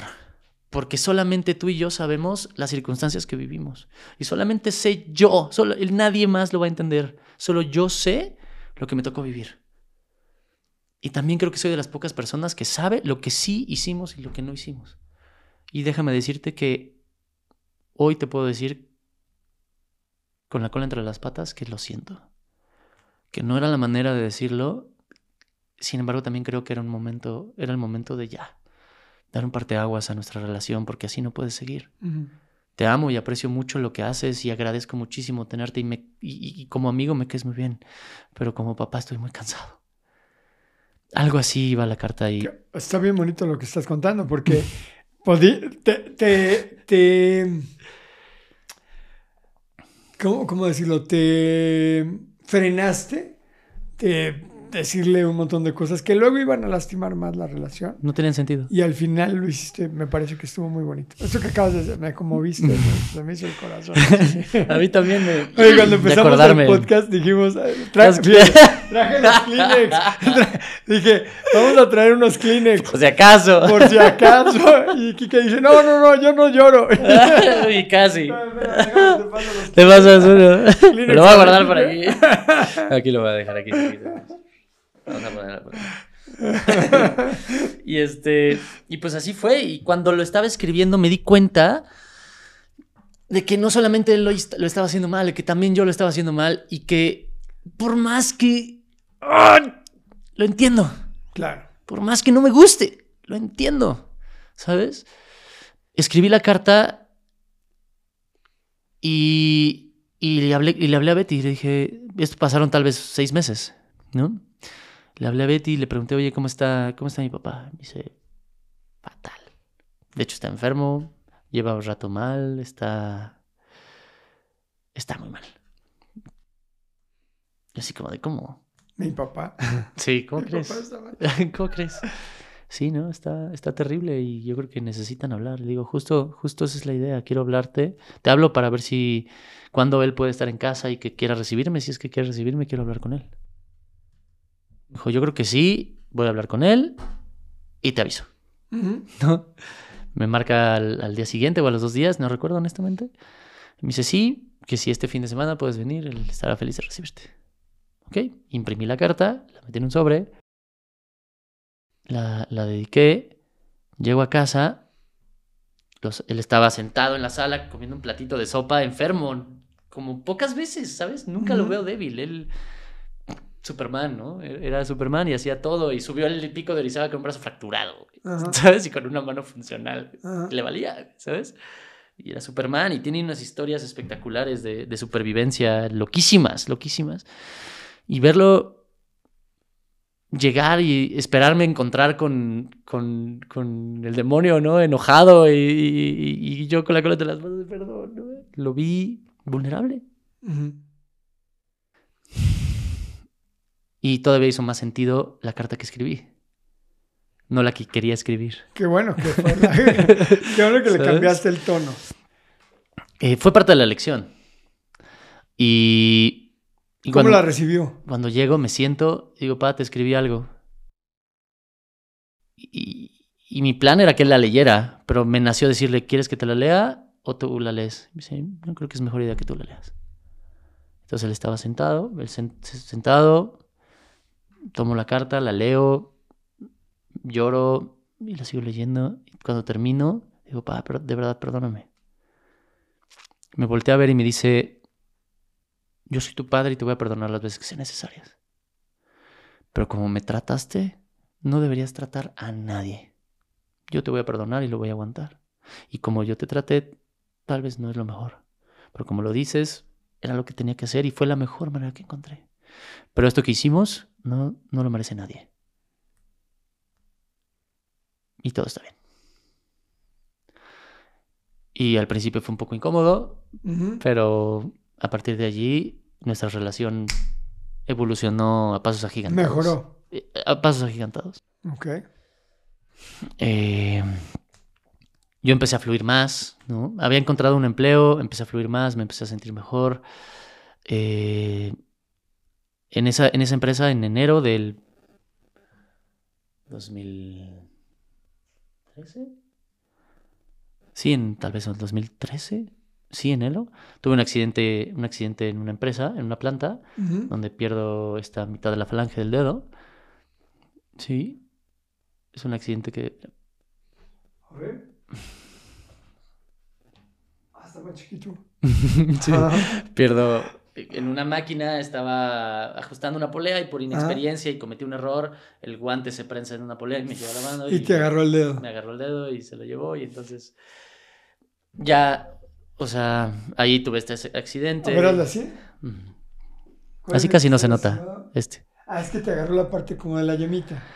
Todo está más cortito y sí, me llevó como todo ese tramo que, se, Ah, que, se- que falta. Como Sí. un cachito. Como Sí. medio centímetro. Sí, como medio centímetro tal vez. Un centímetro, un, centí- un centímetro hasta acá, ¿no? Hasta Mm. donde valió gorro. Y este, y pues cirugía y reconstrucción y todo esto, ¿no? Y, y en ese momento me ya empecé a tener esta sensación como de primero me asusté mucho en ese accidente porque dije, no, ya la, ya la cagué, ya la cagué, ya.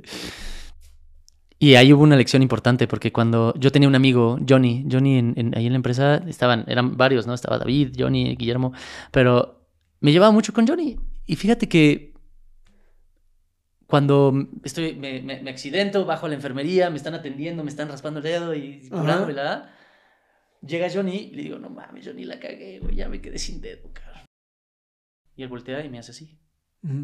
Nunca había notado que le falta un dedo. Ah, él no tenía dedo. Sí, no pasa nada, hermano. Sigue adelante. Todo va a estar bien.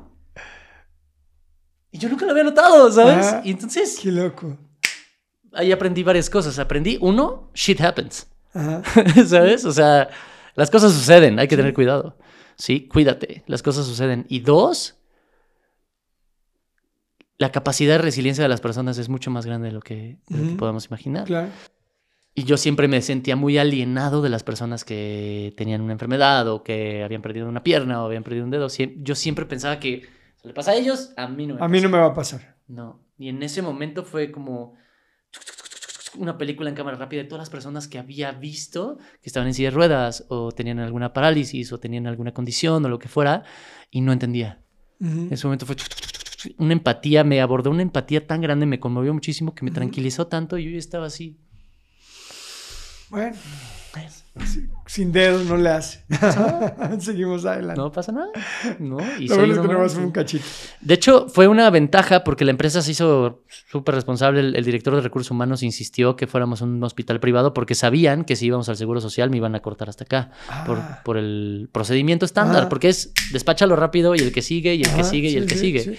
Si hubiera ido al Seguro Social, si me hubieran tenido que quitar al menos una falange, ¿no? Al menos.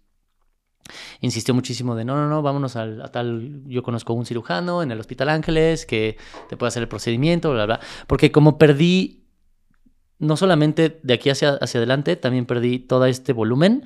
Mi dedo estaba delgaditito, se le llama dedo de flauta. Nada más quedaba la uña, ¿sabes? Sí.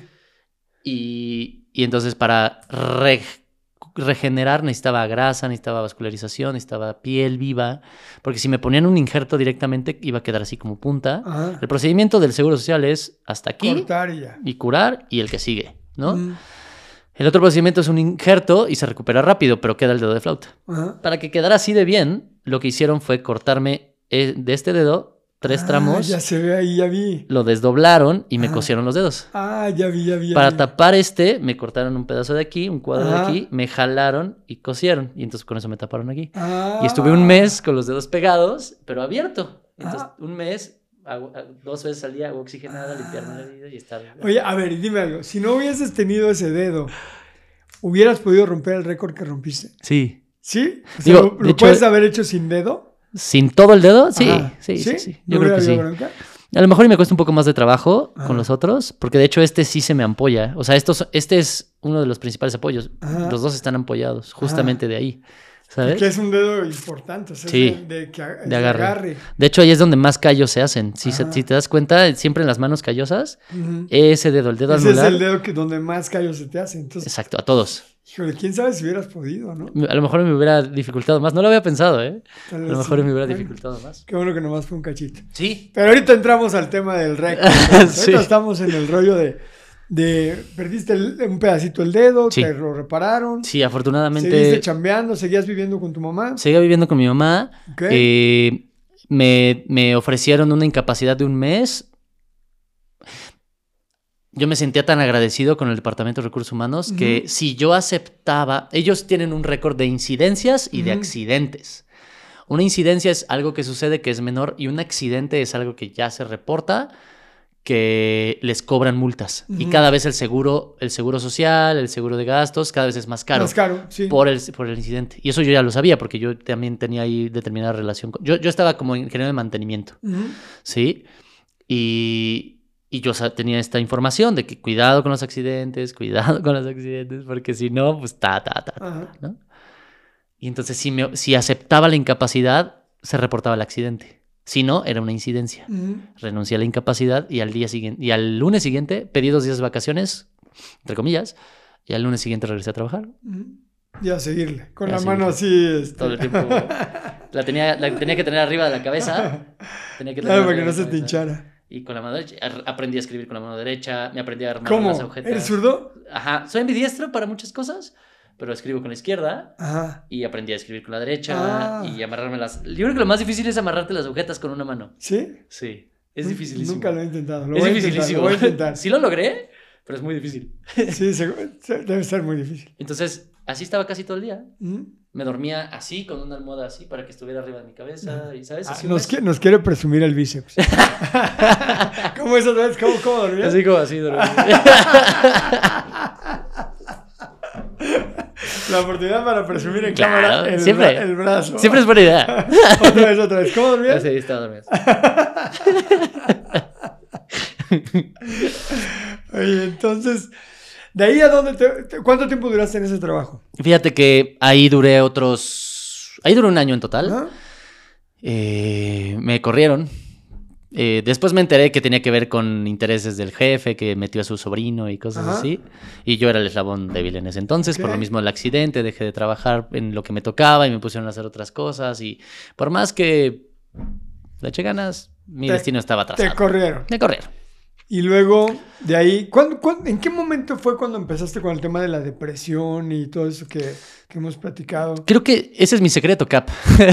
Siempre estaba deprimido, aunque no se viera. Ah, o sea, todo el tiempo estabas, aunque aparentabas estar alegre, Alegre y el alma de la fiesta. por y- otro lado estabas sintiendo tristeza y, y todos estos sentimientos encontrados. Sí. ¿Y Sí. cuándo empezaste a tener problemas de salud por esto, por esta depresión?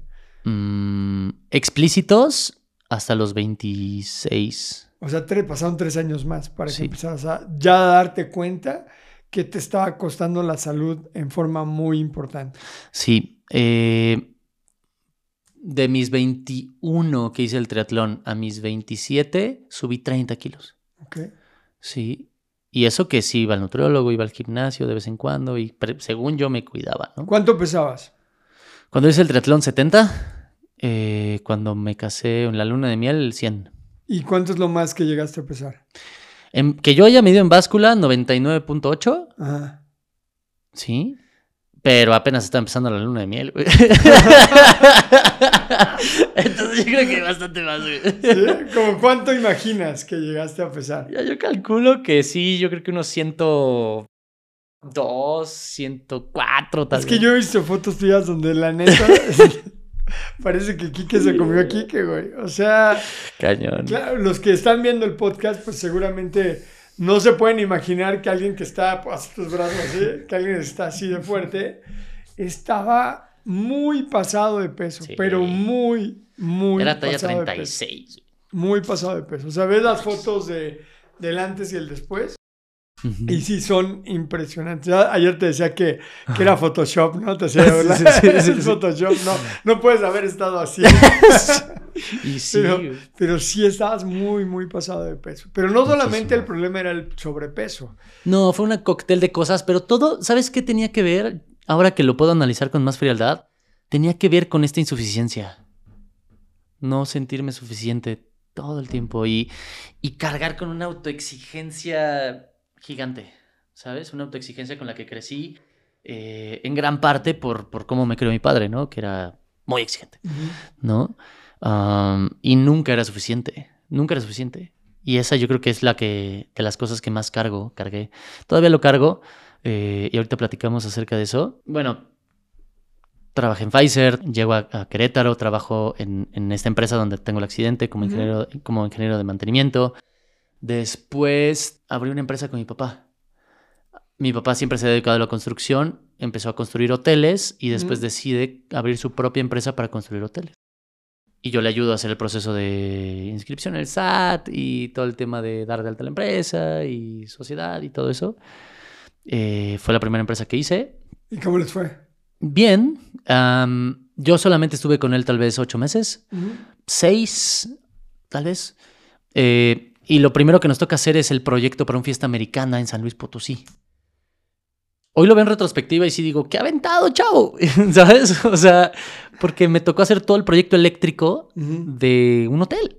Y para que te des una idea, un proyecto eléctrico es entra a una habitación a la que tú quieras. Pero una fiesta americana tiene muchos foquitos, tiene tele, tiene, ¿sabes? Ambientales, tiene contactos, tiene todo, ¿no? tiene, tiene, todo menos el foco en medio, donde debe de tener un foco. ¿Por qué? ¿Tú sabes por qué no ponen un pinche foco ahí en medio? Todo el mundo lo ocupa y no lo tienen. es, ahorita lo que, lo es que un misterio sin resolver, güey. Lo que hacen en fiesta americana es eh, las luces de cabecera y la luz de la luz de... Sí, sí, hay luces en todos lados, en la cabecera, en los muros. Menos en medio. pero menos una arriba, que es la única que necesitas. no sé por qué no ponen en ningún hotel una luz. Bueno, en el proyecto que yo hice sí tenía foquitos. ¿En medio? no, en medio no. no eran en medio. Bueno, ese es un misterio que un día vamos a invitar a alguien que nos resuelva ese misterio. Ojalá. Yo no lo puedo resolver y eso que hice uno de esos proyectos. Yo creo que ese era de taller. Ves cómo lo hicieron antes y haces algo similar. Debe haber una razón por la que no hay un foco en medio. Algún día lo sabremos. Em, hice el proyecto eléctrico de un edificio de, no mal recuerdo, tal vez eran como 12, 14 pisos. Eh, eran 500 y tantas habitaciones. Y un proyecto eléctrico es distribución de cargas, distribución. Por ejemplo, los cables que se utilizan comercialmente son de 6 amperes. Y entonces tienes que calcular, por ejemplo, a ver si tengo foco 1, foco 2 y foco 3 en el mismo contacto, ¿qué carga tienen? ¿Y qué cable voy a utilizar? Y entonces tienes que definir cable de aquí a allí y del nodo de que es normalmente es el apagador, de allí hacia allá. ¿Cuántos amperes cargo? ¿Y qué pasa si hay una descarga? ¿Sabes? Y trazar cada cable de todo el hotel con sus cargas y definiciones técnicas. ¿Sí?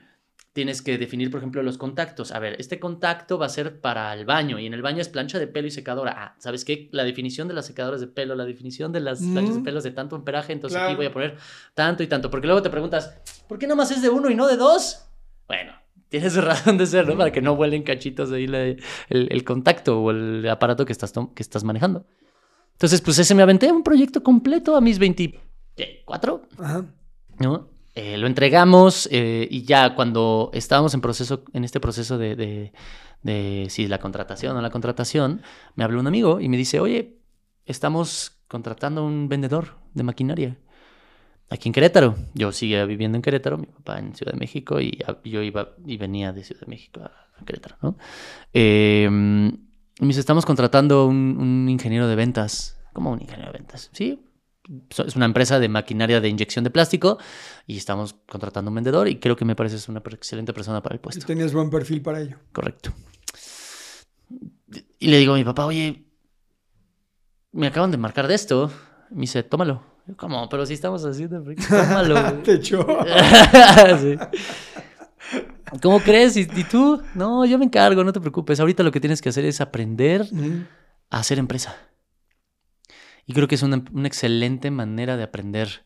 Ya aprendiste de determinada parte ahorita lo que me toca enseñarte como emprendedor y después tal vez seguirás aprendiendo, pero ahorita quiero que aprendas lo que yo no puedo enseñarte. Claro. Procesos, eh, eh cómo, cómo llevar compañeros, recursos humanos.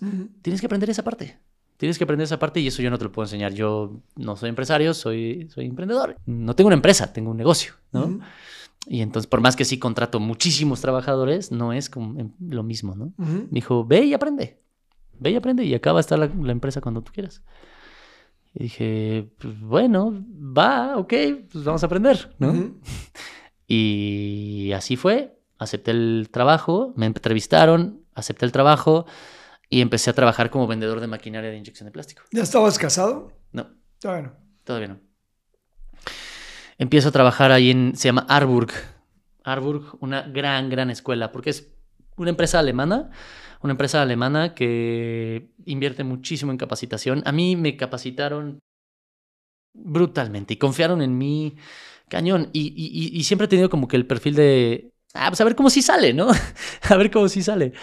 Y, y por ejemplo, cuando empiezo en Arburg, normalmente cuando empiezas, un vendedor lo mandan a Alemania, capacitación tres meses para conocer la planta, conocer la cultura, conocer las máquinas, capacitación de, todas las opciones. Y es, un tanto complejo, ¿no?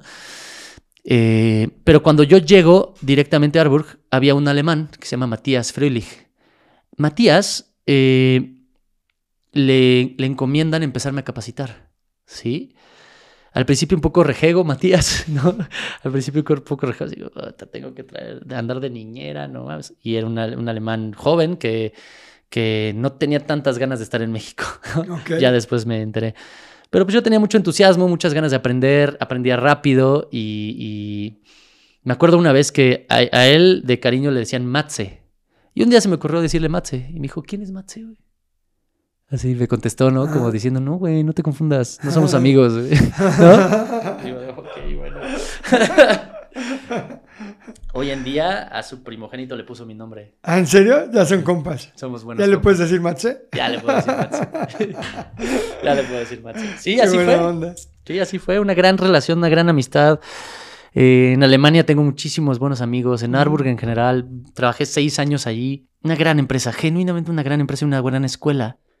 Algo que definió mi ruta eh, laboral allí fue que cuando Matías renuncia, yo me voy a Alemania. Él me enseñó muchísimo robótica, me enseñó inyección. Aprendí brutalmente, mucho más que yo creo que los otros vendedores, porque de un perfil ingenieril, de un perfil mucho más técnico. Y él, que era de los especialistas de proceso y especialistas de robótica y etcétera, me enseñó todo lo que Y sabía. aparte ya te quería, entonces ya Sí. te, te ponía más cariño y atención. Ya, Totalmente, ya eras como, ya era como tu mentor. totalmente. Fue mi mentor, sin duda. Tantito antes de que se fuera, estábamos programando un robot. Y me enseñó a programar. Y, y lo, mi- yo creo que me- se me da bien programar. Y estábamos programando este robot. Y en esos días dice, ¿sabes qué? Ya no puedo más. Ya no puedo más. Extraño a mi novia, extraño a mi pa- pareja, quiero mi casa. Al diablo. No, pero es que ya no vas a poder seguir. Me vale, madre, yo voy a regresar. Y se re- renunció y se regresó.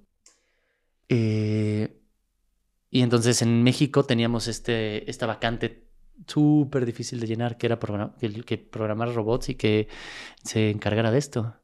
Pero no es tan simple programar un robot porque si algo sale mal, por ejemplo, el robot vale, no sé, 50 mil dólares. ¿no? Para, para que entendamos, eh, porque a lo mejor nos estamos imaginando a Robotina o Sí. un robot así, un humanoide así, tipo Sí, no. robot. No, son esos robots, No, chicos. son cartesianos, que es un eje horizontal, un eje eh, transversal y un eje vertical. ¿no? Son robots para la industria que mueven cosas, que mueven piezas, este, correcto. que empacan, que, Exacto. etcétera. Y este robot lo que hacía era meter unos conectores para la bocina de un BMW. Se inyectan, ¿no? La bocina tiene- le mete los conectores eléctricos, cierra el molde, entra el plástico caliente, sella, se llena la cavidad, se llena el hueco del molde, se abre y sale la pieza ya con los insertos metidos. Se le llama sobremoldeo. Lo que hace el robot es entrar, meter los insertos, a tomar la pieza y salir. El molde de inyección vale 500 mil dólares. El robot vale como 50 mil dólares. La maquinaria vale otros 500 mil dólares. Y el proyecto, si para, vale 100 mil dólares diarios. Vale gorro. O si sea, el proyecto para. Vale, vale gorro. vale, gorro. Vale madre Son todo. multas millonarias, son Claro. problemas muy serios. Sí. Y, y entonces Harburg, México estaba ahí en aprietos porque les iban a tener que parar la programación del robot, ¿no? Y yo llegué a la oficina de, de mi- de- del director y le dije, oye, yo puedo. No, ¿cómo crees? No, no, no, no". O sea, imagina todo lo que te acabo de decir. Y él siendo el responsable de la empresa, llega un chavo y dice, yo puedo. Estás loco, ¿cómo crees? No, no, no, a ver, tranquilo. Yo puedo. Yo me encargo. Dame tres días. Yo me encargo. ¿Cómo? A- a- Nada más necesito a alguien que me arranque la máquina y que haga el proceso. Yo no sé hacer eso. ¿Sí? Pero yo me encargo del robot. Confía en mí. Hombre, ¿cómo crees? No, no, no. No, no, no, no, no, no. De verdad. Dame la oportunidad. Yo puedo. Yo me encargo. Pues bueno. Dos días después la máquina estaba corriendo. Wow. Dos días después la máquina estaba corriendo y, y gracias a eso llamé mucho la atención en Alemania, llamé la atención en México y, y dijeron, bueno, pues, pues vas, sigue con eso, sigue programando y te mandamos, me mandaron a otra capacitación de robots, me volvieron el representante en, en Latinoamérica de automatización para Alemania, fui a varios congresos. eh, y después me dieron la plaza, abrimos el departamento de automatización, proyectos de automatización. Y para esa capacitación, era otra capacitación de tres meses, sí, eh, tenía, para eso ya había pasado tal vez tres años en la empresa, ¿no? Y yo entré a la empresa en mm, mm, 2014. En esas fechas conozco a Talía, mi ex esposa, y cuando yo estaba entregando un proyecto muy grande, fuimos, mi jefe y yo, el director y yo, fuimos a, estábamos haciendo un proyecto muy grande aquí en México. Nos fuimos a Alemania a entregarlo, hicimos toda la exposición, bla, bla, bla, todo magnífico. Un viaje de una semana en febrero. Y antes de regresar, me llama mi jefe y me dice, oye, estando allí en Alemania, me dice, oye, a ver, ven, oye, fíjate que tenemos que ir a ver lo del tema de tu capacitación de automatización. A ver, vamos. Ah, sí, sí, súper padre. Nos sentamos en una sala juntas. Ah, sí, empieza en dos semanas. ¿No te quedas de una vez? Y así como de, ¿cómo? No, a ver, no, no, no. Yo no me quería quedar ahí porque tenía mi novia y yo no quería hacerle eso de no regresar, ¿no? Y, y, a mí me pasó que mm, tres veces terminé una relación de pareja porque mis novias viajaron. Ajá. ¿Sí? La primera fue porque se fue a Italia, rompimos. La segunda porque se iba a Francia, tronamos. La tercera porque se fue a España, tronamos, ¿no? Y ahora tú ibas a hacer el, ahora ser- tú ibas a ser el viajero. Oye, pero de esto me di cuenta hace poco. No, en ese momento lo hice inconscientemente. Pero de esto me di cuenta hace poco, el por qué, por qué aceleré todo. Y entonces me dijeron, ah, no, no te puedes quedar porque pues la visa de, te tenemos que sacar visa de trabajo y todo es un show. Mejor regrésate, que pase el, que y ya empezando en marzo, te vienes, para que empiece un mes nuevo y no tengamos ahí el Claro. tema de la visa, ¿no? Porque me tenía que quedar tres meses. Y así, va, va, va, sí, sí, sí, sí, regreso, si me apunto, sí, ¿no? Yo llevaba cinco meses con Talía, tal vez. Seis. Regreso y hablo con uno de mis mejores amigos, con Edgar, y le digo, güey, necesito hablar contigo, porque traigo una idea muy loca acá. ¿Qué quieres? ¿Qué pasó? Creo que me voy a casar, güey. y yo así, ¿cómo crees, güey? No mames, llevas, ¿qué, güey? Cinco Cinco o meses. seis meses. Digo, sí, güey, pero pues es que me voy a ir tres meses y, y no quiero hacer esto, ¿sabes? No, no, yo quiero estar con ella y, y no sé, es una locura. Convénceme de no. A ver, vamos a echarnos unos tragos. Nos fuimos allá en Tea, Ajá. nos fuimos a echar unos, unos, unas cervezas Ajá. y me intentó convencer y, y le daba argumentos. Mira, ves que yo creo esto y esto y esto, y yo creo esto y esto, y yo creo esto y esto. No, ¿no? cuando alguien te trata de convencer de que no hagas algo, es peor. Yo le, o sea, más bien su trabajo fue que yo le pidiera que, que me diera, que fuera el abogado del diablo, ¿sabes? Sí. Necesito eso ahorita. Necesito sacar todos mis argumentos y, y escucharme, ¿no? Y confío en él, y es una persona que confío, él fue el que me marcó para entrar a la, a la empresa, ¿no? En ese entonces era, era ya el gerente de, de la empresa y, y el gerente de ventas. En fin, ¿no? Entonces le digo, a ver, vamos a hablar, hablamos, pero no tengo ni lana para un anillo. Y me dice, güey, sí, es lo de menos, güey. Fui a Swarovski, compré pues. un anillo y Ajá. listo. Le preparé un video, a los tres días le propuse matrimonio, me dijo que sí, y a los dos días me fue a Alemania tres meses. Con ella, No, no sin ella. sin ella. Ok. mi ansiedad y los ataques de pánico empiezan allí. Empiezan allí con todo este revolución de vida tan rápida. Sí, Eh, pasé de, de, de un trabajo a otro y abrir una empresa y ser emprendedor y ahora otra vez empleado y ahora del empleado al aventarme y aventarme a ser representante y ahora de ser representante a abrir un nuevo departamento y ahora de novia a te casas, ¿no? Y ahora vete a Alemania tres meses, pero comprometido y, y- ¿sabes? Ajá. En retrospectiva, lo que sé es que, uno, mi cuerpo estaba mal.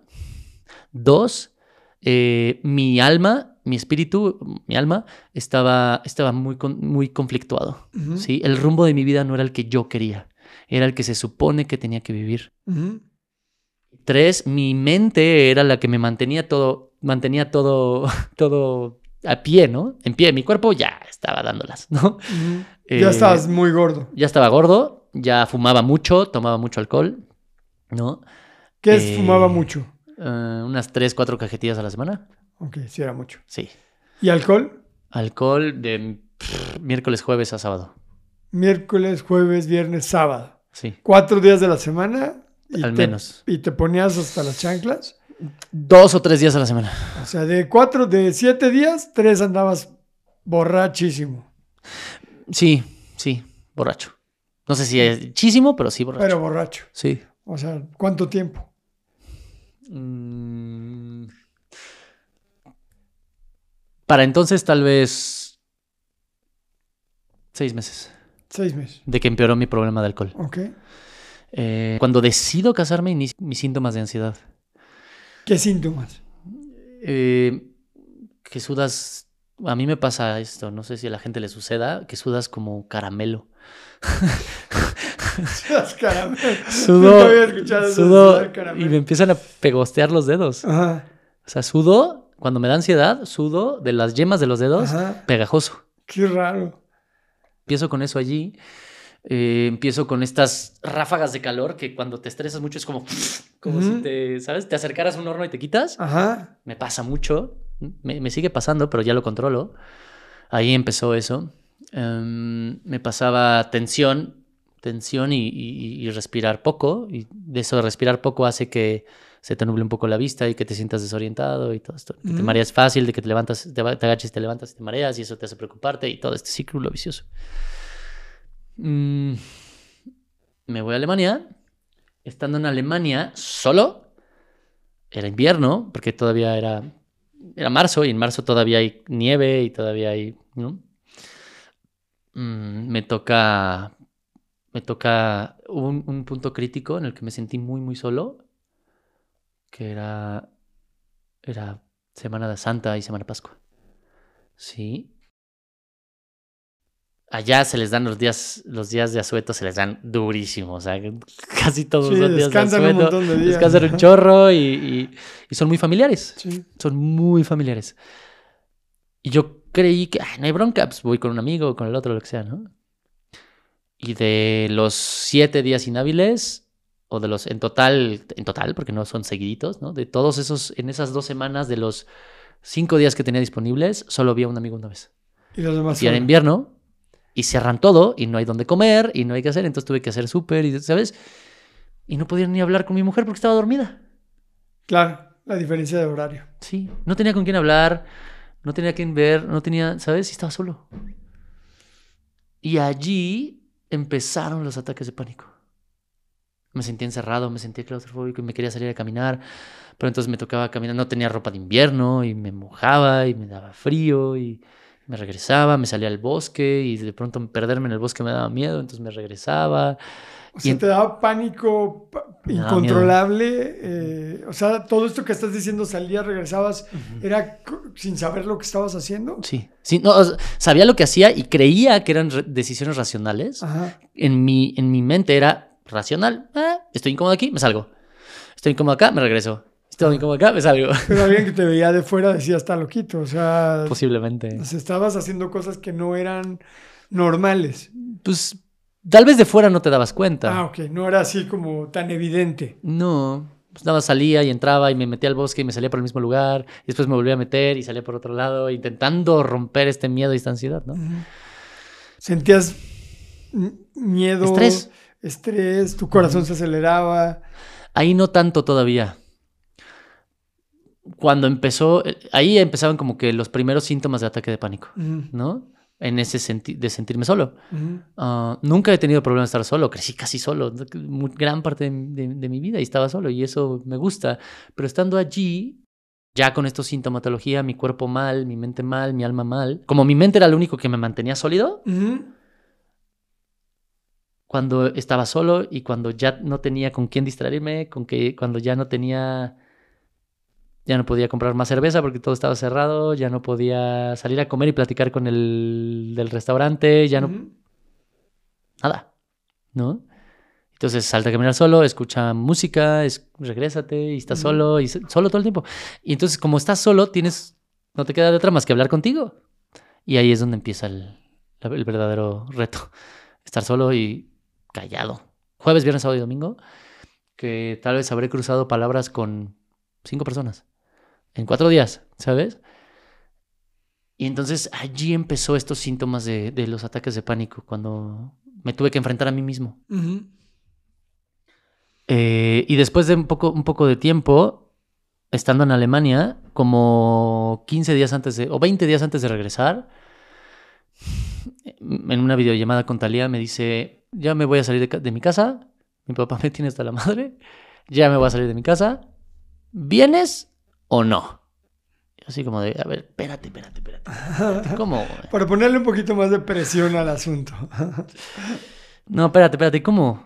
No, es, espérame, déjame regresar, buscamos algo juntos y ya. No, me tienes de la madre. O me voy a un depa yo sola, un cuartito yo sola. O vienes. Tú me dices. Yo así. Yo en mi mente tenía el proceso de que yo iba a llegar y cuando me fuera a vivir con ella íbamos a elegir algo juntos Ah, ¿sí? y, y que yo iba a empacar mis cosas y este proverbial rito de pasaje en el que ya no soy hijo de mamá y me voy con mi mujer y no. Yo del otro lado del mundo, en un cuarto solo, en una videollamada diciendo, jalo, encuentra algo de tanto presupuesto y nos vamos. ¿No? Súper movida e intensa. Al día siguiente me dice, ya encontré esto, mira, y me mandó videos y, ah, está padrísimo, sí, si quieres ese, está bien, listo. ¿No? Le transfiero lo del depósito y paga el, primer mes. Y me dice, voy a mover tus cosas. Y digo, no, yo lo hago. Yo lo hago. Y me dice, no, por favor, dame la oportunidad de hacerlo. Por favor, quiero que llegues a tu casa, quiero que, que llegues a tu casa y quiero que estés bien desde el día uno. No, yo lo quiero hacer, yo quiero moverme, yo quiero mudarme y dame la oportunidad de hacerlo. No, te pido que no. Te pido que me des la oportunidad de que llegues a un lugar donde seas bien recibido y yo quiero recibirte bien. Dame la oportunidad. Dije, bueno, está bien. Vas. ¿No? Después me enteré, no me lo dijo en ese entonces, pero me enteré que, que mi hermano estaba pasando una racha difícil y mi hermano con mi cuñada estaban viviendo en mi cuarto, en donde vivía con mi mamá. Ay, necesitaban sacar las cosas. Necesitaban sacar las cosas. O más bien las sacaron. Y Talia lo sabía y entonces dijo, no, ¿cómo Pues crees? ya mejor me las Me traigo. las llevo. Claro. Y ella no quería decirme que pues me habían corrido. Ya, ya no tenía dónde llegar, ¿sabes? O O sea, sea, por eso necesitabas un lugar a donde llegar. Y yo no lo sabía, ya lo supe hasta después, ¿no? Ok. Y luego ya, a ver, regresas a México y, Y ¿qué directo onda? a casa, a casa con ella. Ajá. Día uno, hola, sí, bienvenido, y mi casa, y mi, mi novia, y prometidos, y ahora sí organizar boda, y ahora sí, y, y de pronto ya no vivo con mi mamá, ya vivo en casa, y ya son a ver las cuentas, a ver tal, tal, tal, todo, todo de Ajá, un cambio así radical de un día para otro. ultra radical, Ajá. ultra radical. Eh, o sea, te estoy diciendo que de no tener nada de esto en mente, a de esto sucediera, a que esto sucediera comprometido, ya viviendo juntos, etcétera, o sea, pasó, pasaron tres meses. ¿sabes? Pero puse mi vida en pausa en México, entonces para mí pasó un día, Claro. o sea, una semana. En una semana pasó de A a B, Ajá. que no está mal, pero la verdad es que no estaba preparado. No estabas listo. No. Y aparte estabas viviendo una situación emocional complicada. De por sí ya estaba complicado el asunto. Sí. Oye, ¿qué pasó con tu salud? ¿Cómo, cómo fue empeorándose el tema de la salud? Em, ahí en la preparación de la boda y los gastos y la casa y todo esto, me empezó a generar muchísima ansiedad. Y el primer ataque de pánico fuerte que tuve fue estando en la oficina, estaba trabajando y de pronto empecé a sentir presión en el pecho. Así como de, ¿qué pasa? ¿No? Porque me duele. Y lo primero que me vino a la mente es, ¿es el lado izquierdo? ¿Cuáles son los síntomas? Dolor en el pecho, dolor en el brazo, dolor en la mano, hombro izquierdo, presión como si te pisara un elefante, dificultad para respirar. Dije, ok. ¿No? Entonces no, porque solamente me duele aquí y ya, ¿no? Ajá. Ok. Sigo trabajando, intento calmarme y de pronto me doy cuenta que empiezo a estar así.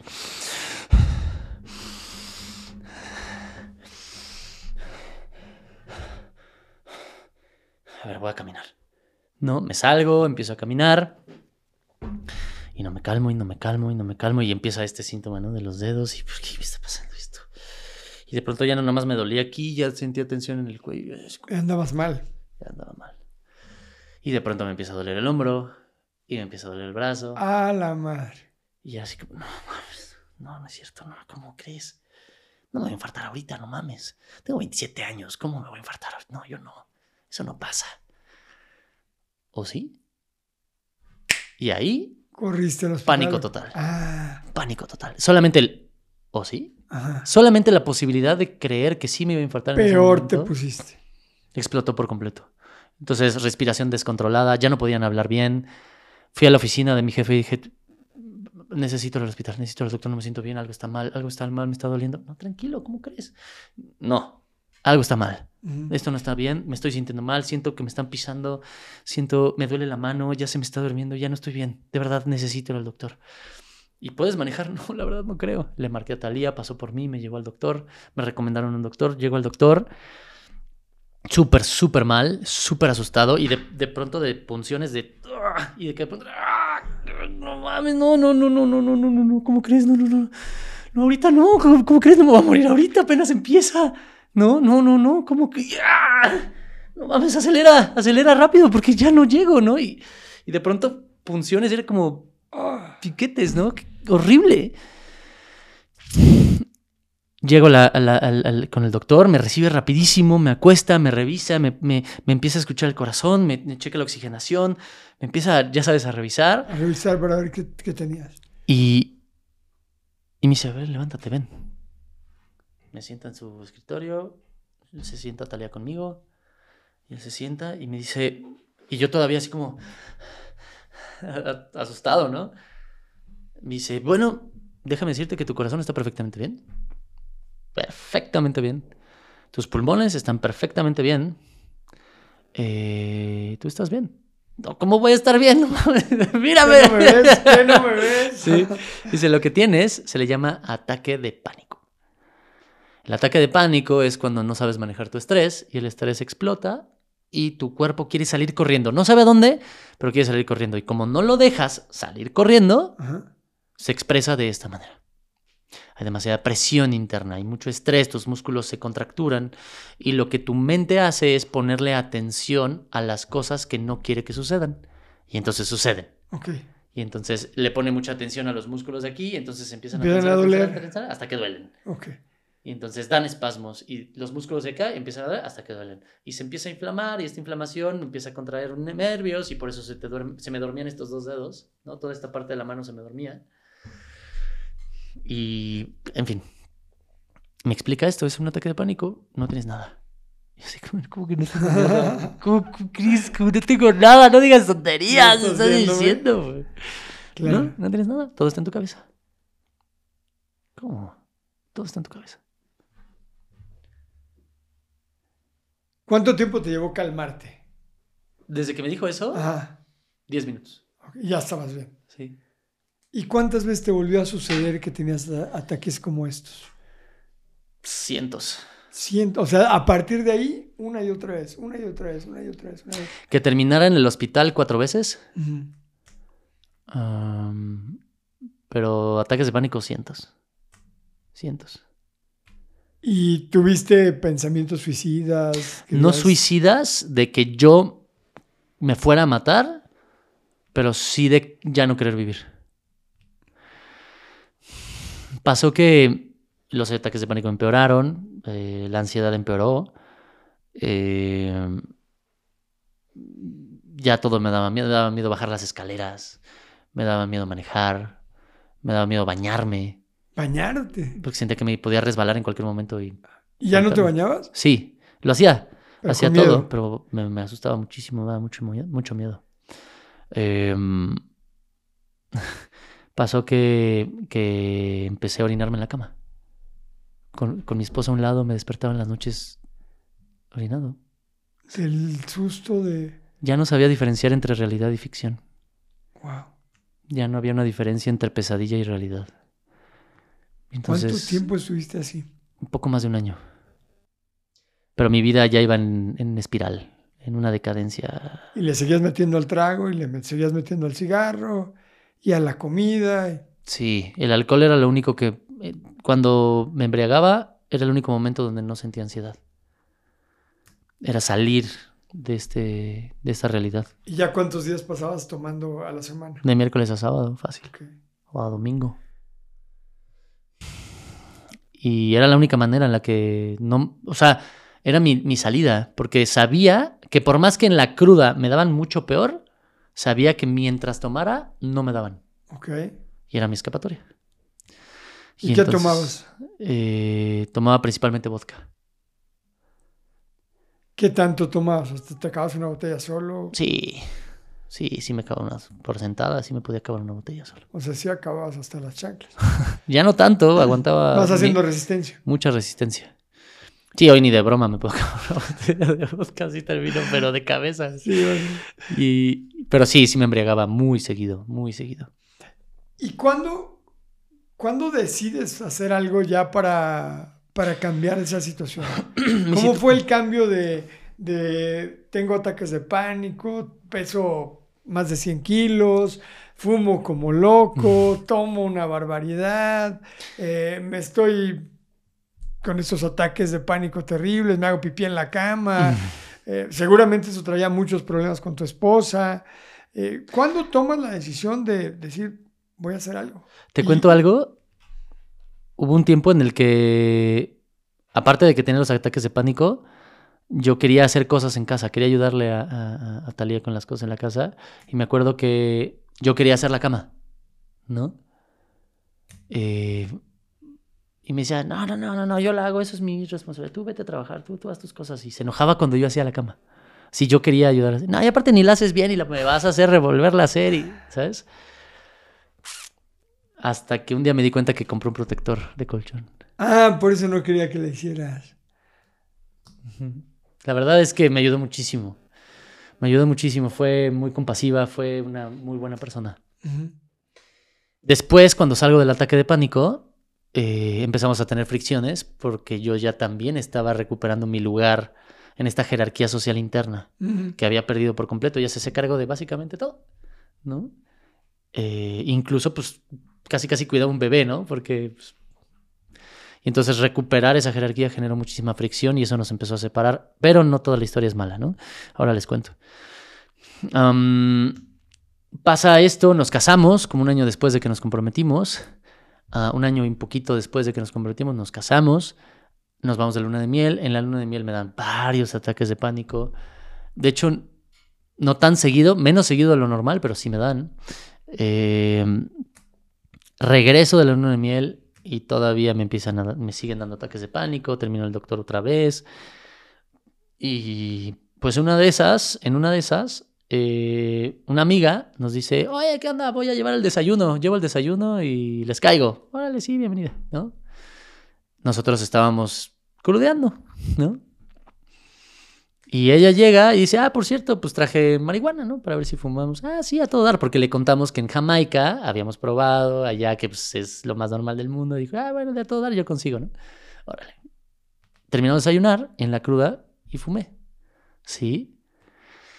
Lo que pasó allí es que... Eh, lo que pasó allí es que, a pesar de que no fue mucho, lo que sucede con, con esa sustancia, con la marihuana, es que el tiempo se alenta y tus sensaciones corpóreas se multiplican. Y entonces, al principio estaba así, jijiji, jajaja, pero el tiempo se alentó. Me empecé a volver más consciente de mi cuerpo. Empiezas a sentir hasta la ropa, ¿no? Así, de eso que te, se te olvida la ropa, la empiezas a sentir súper... Y pues cuando empezó el primer sintomita de ansiedad... Se multiplicó, pero... Se multiplicó por 100. Normalmente un ataque de ansiedad dura... Un ataque de pánico dura 45 minutos, una hora. ¿45 minutos dura? Normalmente. Wow. Una hora. Pensé que eran así como de 5 minutos, 3 minutos. Hay unos cortitos. 45 minutos. Pero ya cuando alguien padece ataques de pánico, sí pueden durar 45 minutos, una hora. ¿Y cuánto te duró este? Ese duró como 4 horas y media. 4 horas y media, es una locura. es una locura. En ese entonces tenía, tenía este celular, ¿no? De que le ponías el dedo atrás y te permitía leer tu frecuencia cardíaca, ¿no? No tenía estos relojes ni nada de eso y ahí sí me lo medía. Y pues lo primero que me empezó a dar el ataque de pánico, lo primero que hice fue hacer estiramientos. Los estiramientos que me enseñaron, porque me decían, no, es que es un problema de acá, y es este músculo, y estírate y se te quita. Hice los estiramientos, nada. Me puse a jugar con mi perro, nada. Me metí a bañar con agua fría, nada. Me, ¿sabes? Me, salí a caminar, nada. Me, me puse a jugar otra vez con mi perro, nada. Me volví a bañar, nada. Nada funcionaba. Ya estaba muy asustado. O sea, ya estaba cansado. Y mis pulsaciones estaban arriba de 200. ¿Cómo? Sí. O sea, aguantaste cuatro horas con tus pulsaciones arriba de 200. ¿No explota el corazón? Bueno, no explotó, claramente. no explotó. Digo, no me consta que todo el tiempo estuviera arriba de 200 y no me consta que sea un medidor muy confiable, pero al menos... sí te sentías muy mal. Y sí, o sea, no dudo que sí estuviera arriba de 200. Porque en otros momentos lo medía y pues era bastante preciso, ¿no? Y eso duró cuatro horas y media y hubo un momento en el que ya estaba harto. Ya estaba harto. Eh, Talia estaba muy asustada, hizo de todo, me ayudó a bañarme, me ayudó a intentar calmarme. Nada funcionó. Dije, bueno, vamos a ver una película ya. Prendí una película, puso, no recuerdo ni qué película era. Y me acosté en sus piernas, intentando ver la película, pero lo único que sentía era dolor, presión. Y en ese momento, en ese momento, me, me pasó una idea por la cabeza y esa fue, ya, ya está hasta la madre. Esto no es vida. No, no, no quiero vivir así. Y si me voy a morir, que sea ya, güey. Ahorita. Pero ya. Y entonces, con mi corazón en estéreo, así sonando y retumbándome en los oídos. ¿No? Con dolor, que de pronto eh, venía impulsada así.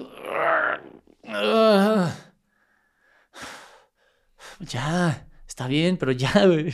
Ya que se acabe. Ya. Ya estoy hasta la madre. Ya no quiero. Esto no es vida. No quiero vivir así. En ese momento me di cuenta, por primera vez, a pesar de que viví todo esto, y sabía que mi miedo era morir y, se- y sentía que me iba a morir, por primera vez me di cuenta que moría. En ese momento. Todavía tuvo que pasar todo eso para darme cuenta que, que la, la cuestión fue la siguiente, fue un, güey, a lo mejor y sí es tu último momento. A lo mejor y sí. Lo más probable es que ya no despiertes mañana. güey. Lo que diste por hecho tantas veces. Mañana ya no. No te despediste de tus papás. Mis papás no sabían que tenía ataques de pánico. No les habías contado. No le conté a nadie. Eh, solamente mi jefe, eh, un compañero y, y Talía. Eran todos los que sabían. Eh, me dije, "Güey, no te despediste de, de nadie, güey. No te despediste de tus papás. No solo eso. Todas las cosas que dijiste que algún día harías, Ya no las vas a no hacer. las hiciste. Ya no puedes. Se te acabó el tiempo. Todas las cosas que dijiste que podías hacer, ya no las hiciste. Todas las cosas que sabías que podías hacer por dejar este mundo un lugar más bonito, no las hiciste. Ya valió. Todo. Y, y me di cuenta de algo, me di cuenta que fui más un consumidor que un dador. Me empezó a dar muchísimo coraje darme cuenta de todo lo que consumí. Dije, no mames. No, no di. Solo vine a tomar. Y no di nada. No dejo un legado, no dejo... Yo siempre creí que el, que el planeta iba a ser un lugar más bonito porque, porque pasé por aquí. Y no hice nada. Solamente consumí, tomé y el- el- definitivamente el mundo no es un lugar más bonito. Muy probablemente es un lugar peor porque yo viví. Y entonces me di cuenta que no le tenía miedo a la muerte. Está enmascarado por miedo. Lo que realmente sentí allí, una vez que desenmascaré el miedo y lo acepté, fue nostalgia. Una profunda nostalgia. Es decir, no mames. Todo lo que pudo ser y no fue. Por pendejo. Todo lo que pudo ser. Todo lo que dije algún día, Algún día lo voy a hacer y ya no hay tiempo. Ya no hay. Se acabó ahorita. Y me dio muchísima nostalgia saber que consumí más de lo que di. Me dio muchísima nostalgia saber que no hice lo que quería hacer, que no di lo que quería dar, que no amé lo suficiente, que no abracé lo suficiente, que no besé lo suficiente, que no canté lo suficiente, que no caminé lo suficiente. Como le pasa a la mayoría de las personas que llegan a ese punto en el que eh, o se mueren o piensan que se van a morir. Sí, Y es cuando te das cuenta de todo lo que desperdiciaste de tiempo y de recursos y de energía y de dinero y de todo. ahí me di cuenta. Y es un, por más que lo cuento y por más que se lo digo a las personas, yo creo que se necesita muchísimo para entenderlo en cabeza ajena. Se necesita un nivel de, de conciencia, un nivel de sabiduría que yo no, yo no tengo, ¿sabes? O sea, yo no lo tengo, por más que crees que he crecido y he aprendido y he buscado expandir mis, mis horizontes y mis límites, si a mí a veces se me olvida. ¿sabes? Y eso que lo procuro mucho. Es que es de estudiar, hay que estudiar y prepararse y no Yo creo es tan que- fácil llegar a ese nivel de conciencia. Sí, vivir en cabeza ajena una experiencia cercana a la muerte es casi imposible. Yo me lo recuerdo todos los días que esta es mi segunda oportunidad. Sentado ahí en ese, acostado ahí en ese sillón, con un chingo de dolor, acepté que me iba a morir y dije, hasta aquí llegué. Hice un check-in mental. Yo creo que ese, eso que dicen que te pasa la, vista, la vida enfrente de los ojos, sí me pasó. Yo lo viví más como un, check, un checklist. Un checkout. Un corte de caja. A ver, hasta aquí llegué, ¿qué hice? ¿Qué pasó? Listo. Y sí te pasa, ¿no? Si llega esa sensación.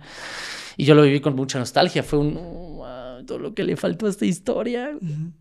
No, mames, no. No estaba buena la película. No estaba tan buena como yo creía que podía ser.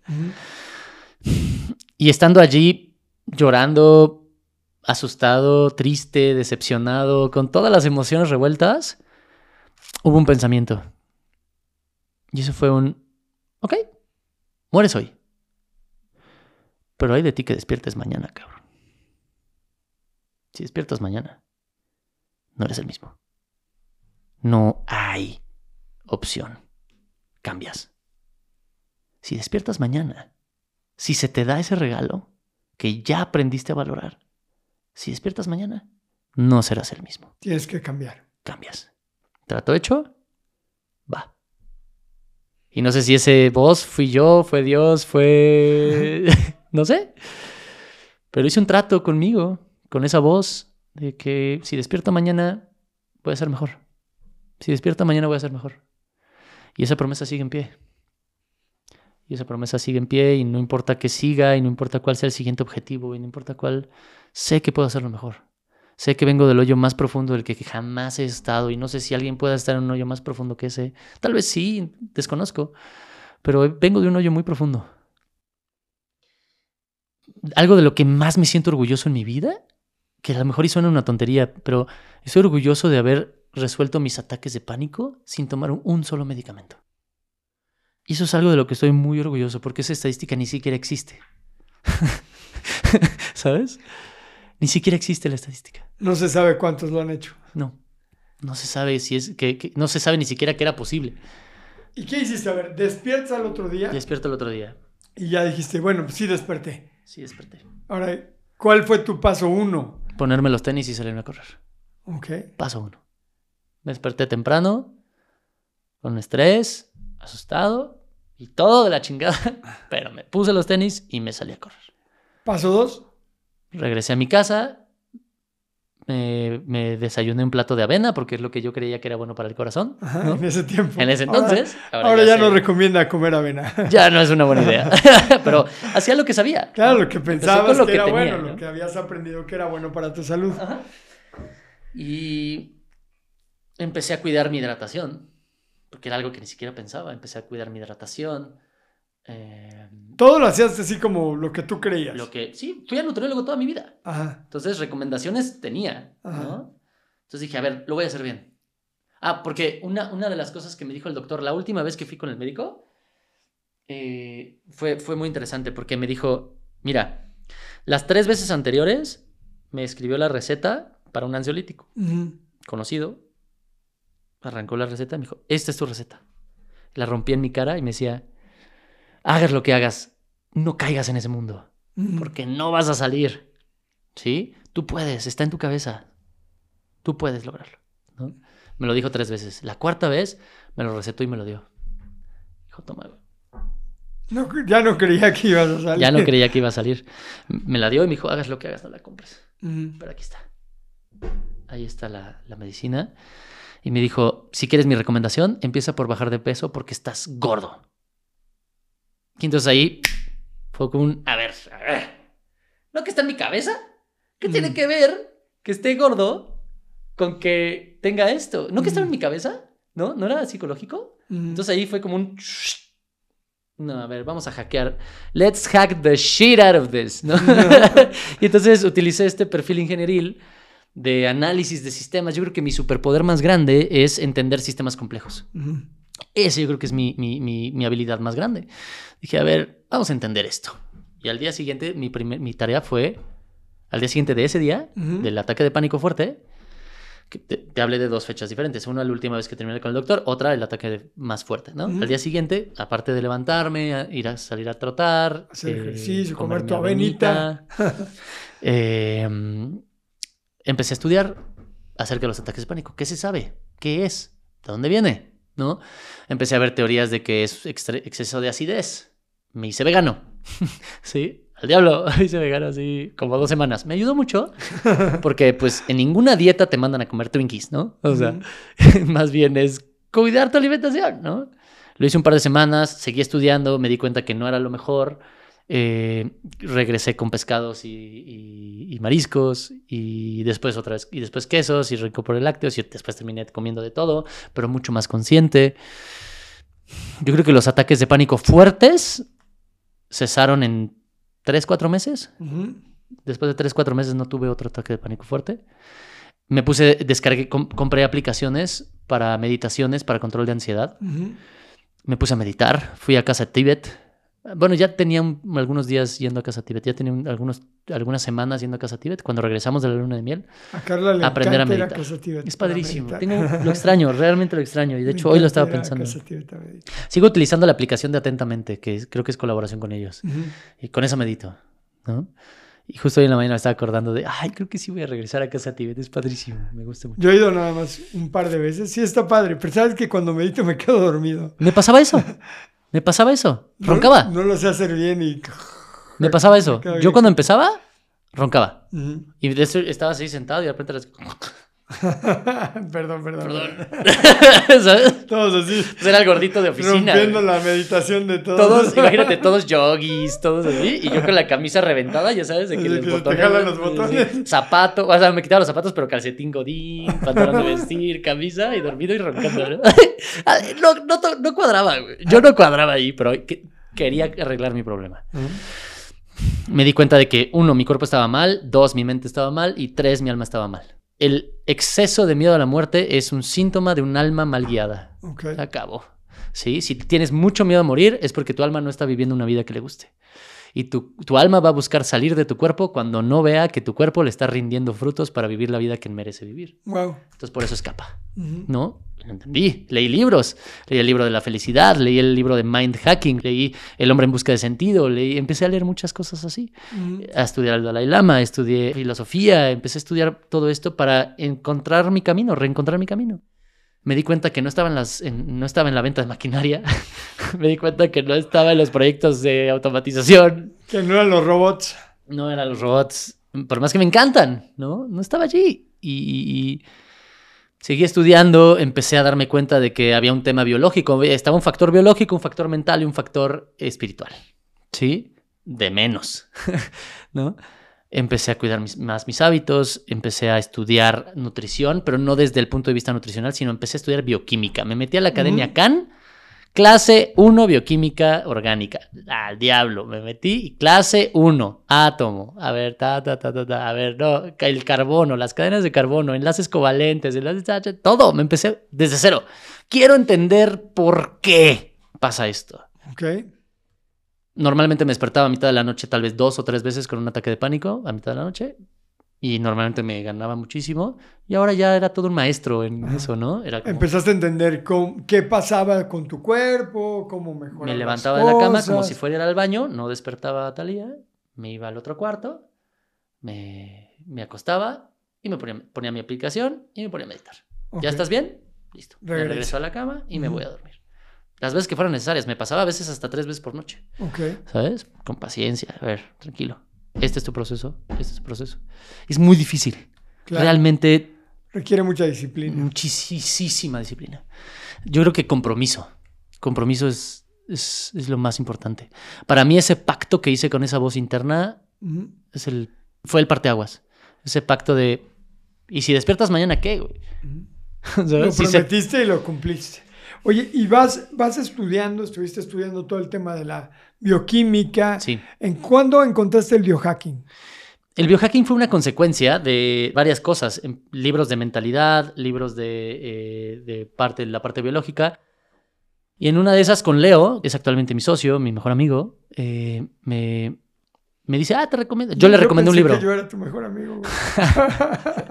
Es que no, no nos vemos tanto, es Qué eso. gacho eres. eh. Eres mi mejor amigo cuando estoy contigo. Ah, ok, perfecto, me gusta. Ahora sí lo es. Mi corazón así, crash. Sí, se siente feo. Ya sabes lo que sentí. Y entonces, Leo, te mandamos un saludo, te queremos, hermano del alma. Y yo le recomiendo un libro, lo lee, me lo regresa al día siguiente. Y así como de. ¿Ya? sí. Está bueno, pero te recomiendo este. Y me recomendó el libro que se llama El Código de las Mentes Extraordinarias. Ok, sí. Uno de los libros más pivotes de mi vida. Por aquí lo tenemos. Debe estar en los blancos. Sí, por aquí lo Acá tenemos. está. Sí. En ese libro eh, tiene 10 principios, los 10 principios de las mentes extraordinarias, y son 10, 10 claves, ¿no? No te conformas con las reglas eh, convencionales, eh, busca siempre expandir tu contexto, eh, cuidas tu, tu cuerpo como cuidas tu mente. Son estos principios, ¿no? Son 10 Ujú. principios de cómo vive una persona extraordinaria, ¿no? Eh, y en uno de los principios, en uno de, los, de las partes del libro, más o menos a la mitad, te recomienda 10, no, 12 libros, porque habla de las áreas de vida, ¿no? Hay 12 pilares en la vida, de acuerdo a él, ¿no? Y a ver, son estas 12 áreas y te recomienda un libro por área. A ver, cuando termines con este, no Te termines aquí. Este, lees este, lees este. La- de las áreas de vida, porque te hace hacer ejercicios de cómo estás en tu área de vida y te calificas y Ajá. ta, ta, ta, ¿no? Ok, de las que quieras trabajar, te recomiendo estos libros. No termines aquí, sigue, ¿no? Y en uno de esos, en el del cuerpo, que yo estaba mal. ¿sí? Recomienda The Bulletproof Diet Ok. de Dave Asprey. Lo pedí. La dieta a prueba de balas. La dieta a prueba de balas de Dave Asprey. Eh, Lo escuché. Lo pedí en, en Audible. Audiolibro. Ajá. Y lo escuché. Y me voló la cabeza. Él propone ayuno, comer grasa, dejar los carbohidratos, comer vegetales, Todo en contra de lo que proponen los nutriólogos. contra de la, de la corriente tradicional. Y yo así como de, esto no hace sentido. Pero yo estu- estudiando bioquímica, reviso la bioquímica y tienes razón. Pero bueno, yo no soy un especialista. Tengo un amigo que es, que es eh, eh, genetista. Le voy a preguntar. Que paseábamos a los perros juntos. Y llegué con él y digo, oye, mira, ve, es que en este libro, en este estudio, dicen que la grasa saturada realmente no es tan mala porque está saturada de hidrógenos y entonces no oxida fácilmente. Y al no oxidar fácilmente, tu estructura celular es mejor y ta, ta, ta, ta, ¿no? ¿Qué opinas? Yo estoy muy confundido. Y él me dijo, no, pero es que la grasa saturada es la mala, ¿no? Digo, sí, pero aquí dicen que no. Y que la mala es la que está toda oxidada, la, la poliinsaturada, que todo el mundo nos dice que nos atasquemos de esas. Pues sí, yo pienso igual. Déjame lo investigo. Le di un par de fuentes, jaló esos hilos, los desmenuzó y me dijo, tiene toda la razón. Yo sí, como de... Necesito saber más. Y entonces empiezo a estudiar más. Empiezo ahora a ver la bioquímica con un nuevo enfoque. Empiezo a ver la bioquímica con un enfoque de raciocinio para hackear mi cuerpo. ¿Sí? No nada más para entender la química interna, sino ahora la intención es qué botones tengo que apretar para lograr el objetivo que yo quiero. Para eso habrá pasado desde, desde ese último ataque de pánico fuerte a esto que te digo, habrán pasado dos meses. Fue Muy acción, acción, acción, acción, acción, ¿sabes? Estaba leyendo, escuchando o leyendo un libro por semana y, lo que nunca, ¿eh? Ajá. Lo que nunca. Dejé de fumar al día siguiente, dejé el alcohol al día siguiente, dejé, eh, empecé, el alcohol y el cigarro lo dejé así. Recaí con el cigarro en fiestas de Navidad, pero habré fumado dos Y ya. Y se acabó. Ok. Sí. Eh, el alcohol sí lo dejé un buen rato, casi nada. Los refrescos dejé todos, excepto la Coca Cero, que para mí era así como, al, Al menos. menos. sí, como Al la- el café con leche. Sí. al menos esto, güey. ¿No? Sí, sí, entonces, a ver, me voy a quedar con la Coca Cero, aunque tal vez no es lo mejor, pero bueno, a ver, Algo, algo. ya, güey, de algo te- me tengo que agarrar, güey, ¿no? Eh, cada vez un poco más de ejercicio, me metí al gimnasio eh, eh, y empiezo a seguir estudiando, pero ahora entiendo la bioquímica desde un enfoque de, a ver, no, no, aquí está la clave. ¿Quieres hackear el cuerpo? Entiéndelo. Como si fuera un programa. Como si fueras a programar un robot, un sistema, unas máquinas que se interconecten, que era mi especialidad antes. Que yo me especialicé en automatización industrial y en industria 4.0, que es el Internet de las cosas, cómo se interconectan y hablan las máquinas entre sí, y la automatización industrial, ¿no? Que es las tripas del entendimiento interno de todas las maquinarias, ¿no? Lo mismo con el cuerpo. Ahora con el cuerpo. Entender cómo funciona todo y cómo se conectan unos sistemas. ¿Cómo se con conecta otros. cuerpo y mente? Ah, y la alma. mente es la consecuencia del cuerpo o el cuerpo genera la mente o la mente genera el estado corpóreo. Vamos a entenderlo. Ajá. ¿Qué pasa primero? ¿La ¿Y mente? ¿Qué pasa primero? La realidad es que no tenemos una respuesta clara, tristemente. El huevo o la gallina. Tristemente no tenemos una respuesta clara. Pero lo que sí podemos... Pero conviven. Y 100%. coexisten en- Coexisten. al mismo tiempo y conviven. Sí, coexisten. eh, y no solo eso, Creo que decir coexisten al mismo tiempo fue algo que está Y mal dicho, ¿no? ¿no? pero coexisten y una es consecuencia de la otra. Sin embargo, eh, sabemos... Esto ya es un poco más locochón, hablando un poco de es- superposiciones cuánticas y cosas así. Hay un, hay un estudio que, que- Hay estudios que están viendo que muchas veces la carga eléctrica, la carga eléctrica que va por las neuronas y que libera neurotransmisores y ta, ta, ta, hay momentos en los que desaparece. O sea, que está viajando, desaparece y aparece por acá. ¿Sabes? Como si se eh, cambiara de estado o como si... Ya no es rastreable, no sabemos exactamente qué es lo que pasa, ¿no? Al menos yo no soy, yo no estoy haciendo los estudios, es al menos lo que yo alcanzo a ver de esos estudios. A lo mejor y si platico con los, los científicos me darían alguna respuesta, pero al menos lo que se sabe hasta ahorita, lo que se ha divulgado de esa investigación, es que eh, no se sabe a dónde van esas cargas, ¿no? Desaparecen temporalmente. Y entonces ahí hay cuestionamientos acerca de saber si la mente realmente está aquí o está en otro lado y este solamente es el radio, el radio que recibe la señal, Wow, ¿sabes? está Entonces, muy loco. sí, sí, se puede poner bastante filosófico y locochón. Pero empecé a estudiar eso. ¿Ok? Entender la mente, entender el cuerpo. Aprendí a respirar. No sabía respirar. Nadie, sabe, nadie sabemos respirar. Es tan importante y no lo sabemos hacer correctamente porque no nos lo enseñan. Hay un montón de cosas que, bueno, lo hemos platicado ya en muchos podcasts y en muchas conferencias y seminarios Sí. que desafortunadamente en la escuela las cosas que verdaderamente deberían de enseñarnos no nos las enseñan. No. Como algo tan básico ¿Cómo como respirar? Correcto. Me cambió la forma de la cara. De tener la cara redonda y un poco alargada, se me hizo cuadrada. Ajá.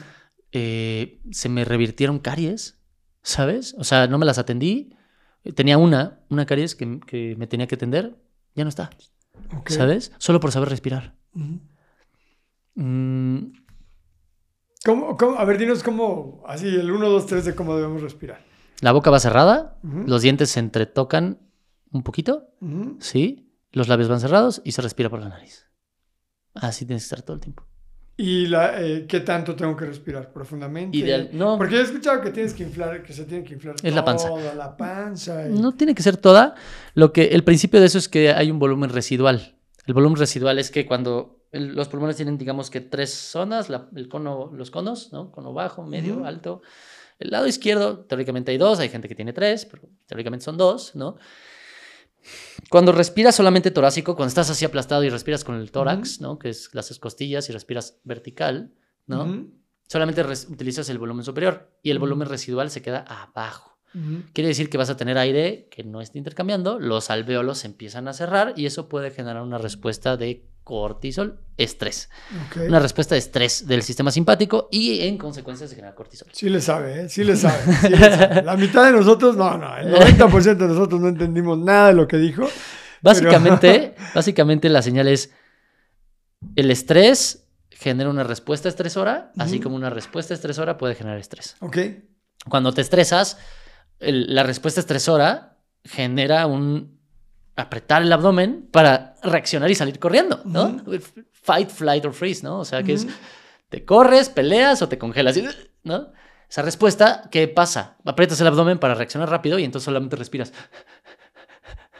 ¿sí? Respirar así, cortito, con la parte superior y tener un volumen residual cierra los alvéolos, lo cual genera un- un- una, una diferencia en el, en el intercambio de, de gases, que es oxígeno y dióxido de carbono, lo cual genera una respuesta, parasim- una respuesta simpática al sistema simpático, un sistema nervioso que te estresa y te genera estrés. Genera estrés.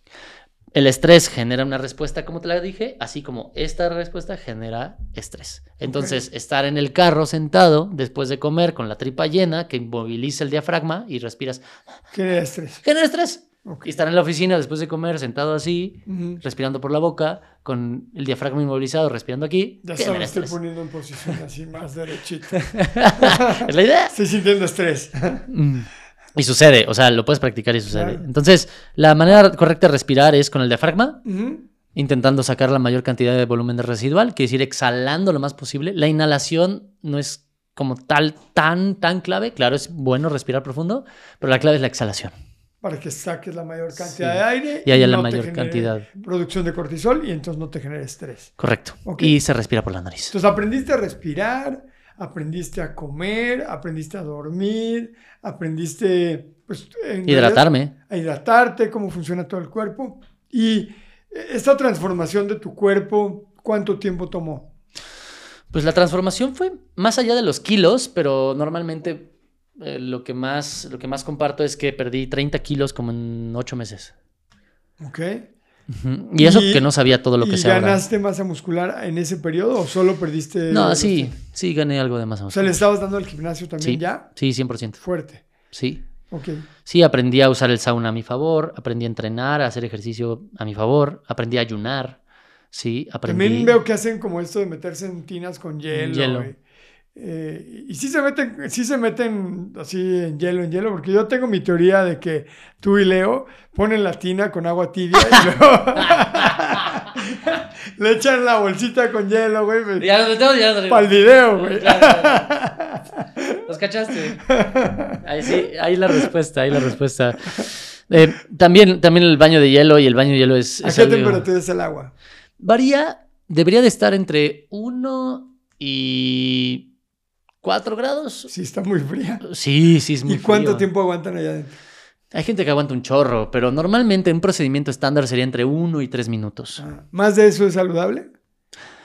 Tiene algún beneficio, pero no es que haya tanta diferencia. Lo que se hace en esos casos, si quieres más, es te sales, te te- recalientas y y te vuelves a meter. ¿Cada cuánto hacen esto de meterse en la tinita con hielo? La verdad es que lo hacemos poco porque es complicado y mantener la tina es un tema y, y lo hacemos poco, pero yo idealmente hacerlo al menos, al menos un par de veces por año. Me gustaría hacerlo una vez a la semana, por lo Ajá. menos. O sea, es bueno hacerlo una vez por semana. Sí, tiene sus beneficios. Ok. Sus Oye, ¿y cuándo empezó esta locura de querer romper el récord Guinness de pull-ups y convertirte en campeón mundial de, de pull-ups? ¿Cómo llegó esa idea a tu mente? ¿Cómo Fíjate es que... decidiste hacer algo así tan... Está cañón, o sea, es una locura. Sí, sí, es una locura. Tiene que ver con la misma, con la misma voz dentro de mí. Que esa misma voz de ¿qué vas a hacer si despiertas mañana? ¿No? ¿Qué vas a hacer si despiertas mañana? Y la respuesta es ser mejor. Hubieron varios libros que marcaron mi vida. Ese es uno de ellos. Otro libro que marcó mi vida es No puedes lastimarme de David Goggins. Can't Hurt Me. Eh, he leído, he leído slash escuchado ese libro como unas 10 veces. Sí, soy mucho de eso, soy mucho de repetir y repetir y repetir Es libros. buenísimo. De Me hecho, encanta. uno de mis mentores, Darren Hardy, dice que es mejor leer un libro mil veces que mil veces que mil libros, una, vez. O sea, porque la cantidad de... Tú lees un libro y se te olvida 99% de lo que leíste. Sí. Y si lo relees y conforme va pasando el tiempo y tú vas cambiando también, descubres cosas diferentes en el Sí, mismo libro. 100%, estoy súper de acuerdo con eso. El efecto compuesto yo creo que lo he leído, Te lo tienes varias veces. lo tengo en inglés, en español y lo tengo en audiolibro. Yo creo que lo he escuchado por lo menos unas 15 veces. O leído entre leído y escuchado como 15 Wow. veces. Es uno de, de mis- el de Burlar al Diablo, por ejemplo, lo he escuchado. Sí. Lo- bueno, lo he escuchado y me gusta en audiolibro, aunque en audiolibro solo lo he escuchado en inglés. Ya. Pero está padrísimo porque le hacen la voz del diablo. Sí. Entonces está súper padre. Claro. Y, y en español eh, lo he leído también ya muchas veces.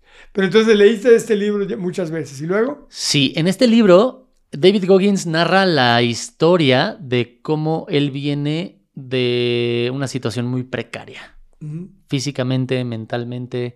Él se denominaba una víctima de su vida, ¿no? Y creció en unas situaciones súper... al- A él lo golpeaba a su papá horrible, a su mamá también, a su hermano también.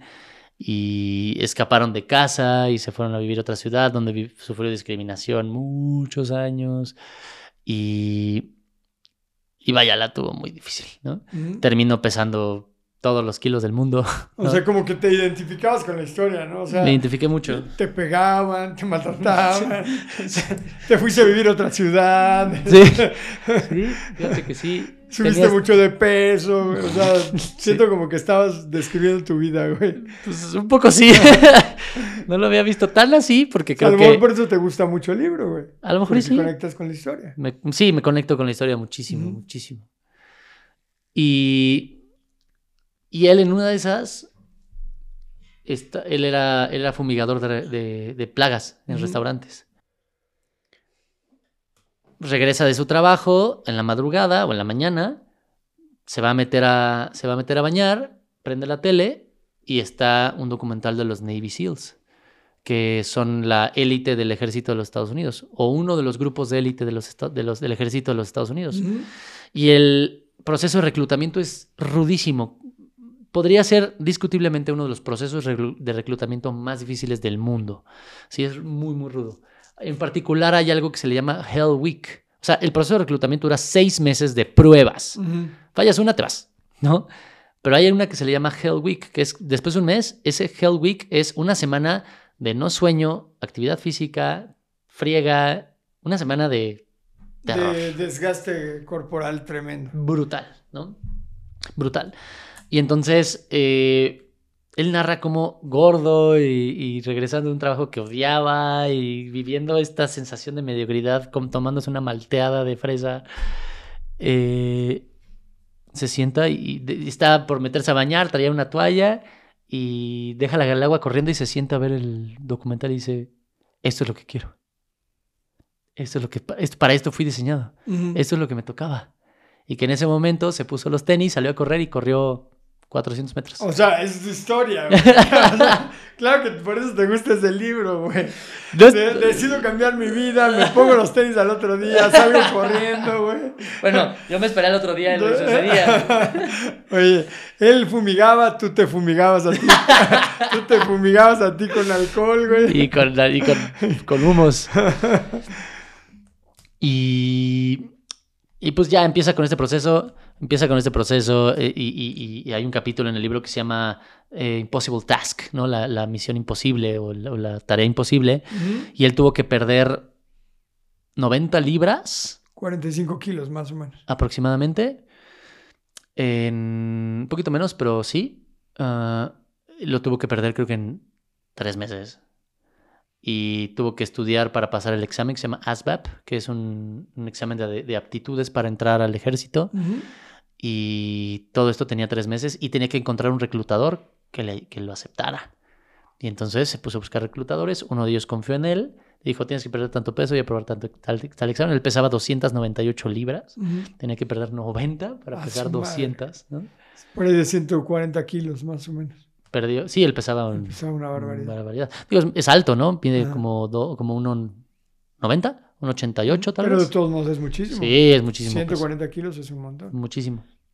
Total, eh, narra la historia de cómo es que pasa esto y cómo, cómo supera tres veces el Hell Week y cómo es que se vuelve un Navy SEAL y cómo es que supera circunstancias, circunstancias, circunstancias, circunstancias. Y se vuelve ultramaratonista y supera cosas bien difíciles. Corre con, con, con- con fracturas en las espinillas y sigue corriendo y cientos de kilómetros. ¿no? Y en una de esas narra cómo es que. Ah, y en el libro, en el narrado, en el audio, en el que es libro podcast, porque Ujú. leen el libro y entre capítulo y capítulo él habla. Un podcastcito de, de- de intervenciones, ¿no? Y en el podcast, en la sección de podcast, entre capítulo y capítulo, varias veces se dice: Esto no se trata de mí, güey. Lo único que estoy haciendo es que estoy desnudando mi vida para que sepas del hoyo del que vengo.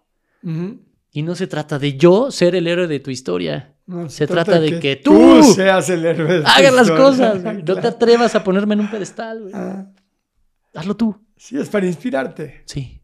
Para que tú digas, a ver, si este güey pesando 150 kilos, güey, que estaba con tremendos problemas de salud y, y pudo, Sí. yo que no peso 150 kilos, güey, y que no estoy en esos problemas de salud, también debo de poder. güey. Exactamente. ¿Y sabes qué hice? Lo puse en un pedestal. Dije, no, este güey está muy. Ajá. ¿Sabes? Y en el libro él te narra cómo es que en un momento él decide romper el récord mundial de la mayor cantidad de pull-ups en 24 horas. Ah, Y él narra esta historia de cómo es que hace. y Lo tuvo que hacer tres intentos. Porque en el, prim- en el segundo intento. En el primer intento, las manos. El primer intento no recuerdo qué fue. Creo que la barra estaba muy floja y le generó muchísimo desgaste y ya no podía subir. ¿no? Eso es un factor súper importante. La, la barra tiene que estar bien bien fija. Por eso yo diseñé el rack, lo diseñé, le puse tensores y me lo mandé fabricar con alguien de confianza y tiene todo diseñadito a mi punto y coma, ¿no? Yo como que vi que la barra te ayudaba, güey. Es parte del diseño. Como que la barra te subía solo, Sí, güey. sí, sí. Es parte del diseño. Lo bueno es ser ingeniero. Yo vi que güey. ahí nomás pones las manos Y ya solito. solito te sube la barra. Sí. Es parte de ventajas de ser No, ingeniero. no, Qué güey. bueno. Sí. Era un robot, güey, que te subía Ah, vale. Invisible. Y entonces, Y entonces, la primera vez falla ujú, porque no tenía las condiciones correctas, estaba en un estudio de televisión donde los reflectores le daban muchísimo mucho calor, calor. y malas circunstancias. La segunda vez lo intenta y le da rhabdomiólisis. La rhabdomiólisis es un riesgo de los atletas, que es eh,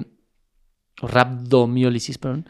Esta rhabdo es cuando el, el músculo se desgasta tanto que el- el- la envoltura de los músculos empieza a degradar. Empieza a romper y romper y romper y se rompe tanto que el cuerpo se inf- inflama, el sistema inmunológico lo degrada y hay mucha proteína flu- fluyendo por la sangre.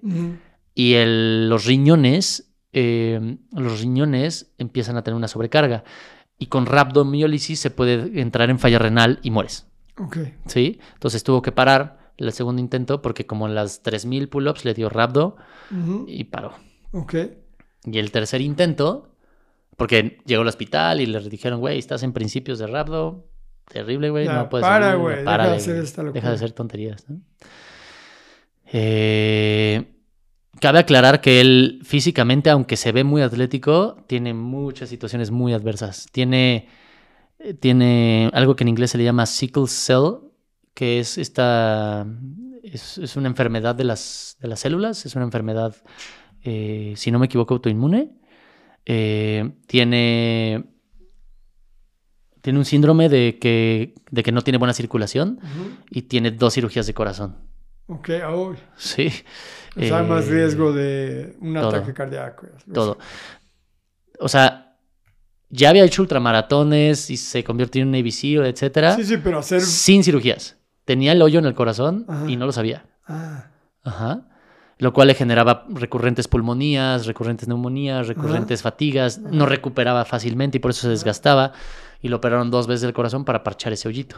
ok. ¿Sí? Y finalmente lo logra en el tercer En el intento. tercer intento logra, hizo 4.030 pull-ups y con eso logró en 2013 tener el récord mundial de la mayor cantidad de pull-ups en, En 24 horas, que ahora tú las haces en 8. Haces más de eso en 8. Sí. Ok. La hice en 7. Las hice en 7. Menos. Ok. Y entonces de ahí te vino la idea. Bueno, yo No, al principio te digo, lo puse en un pedestal. Dije, no, este brother sí está muy cañón. Y lo dejé. Ok. Después leí otro libro que también me ayudó a cambiar la- mi vida y es por eso es que tengo esta frase aquí. Ajá. Eh, es una persona que es el hombre más fit del mundo, reconocido como el hombre más fit del mundo. Se llama Ross Etchley. Ross Etchley es un loco, loco, tototote, un, un zafado del mundo. Eh, este brother eh, tiene muchísimos récords mundiales, récords Guinness a su nombre de la escalada de cuerda más larga de la historia, que escaló la altura del monte Everest en cuerda en un día. ¿Sabes? Eh, 8000 metros de escalada en cuerda. Eh, corrió un maratón jalando un Mini Cooper. Eh, sí, como en 18 horas, ¿sabes? Eh, no sé, o sea, está bien Loquillo. loquillo, pero es un aventurero, es un aventurero y le encanta esto, ¿no? Bueno, su hazaña más grande es nadar alrededor de Inglaterra sin tocar tierra en 157 días.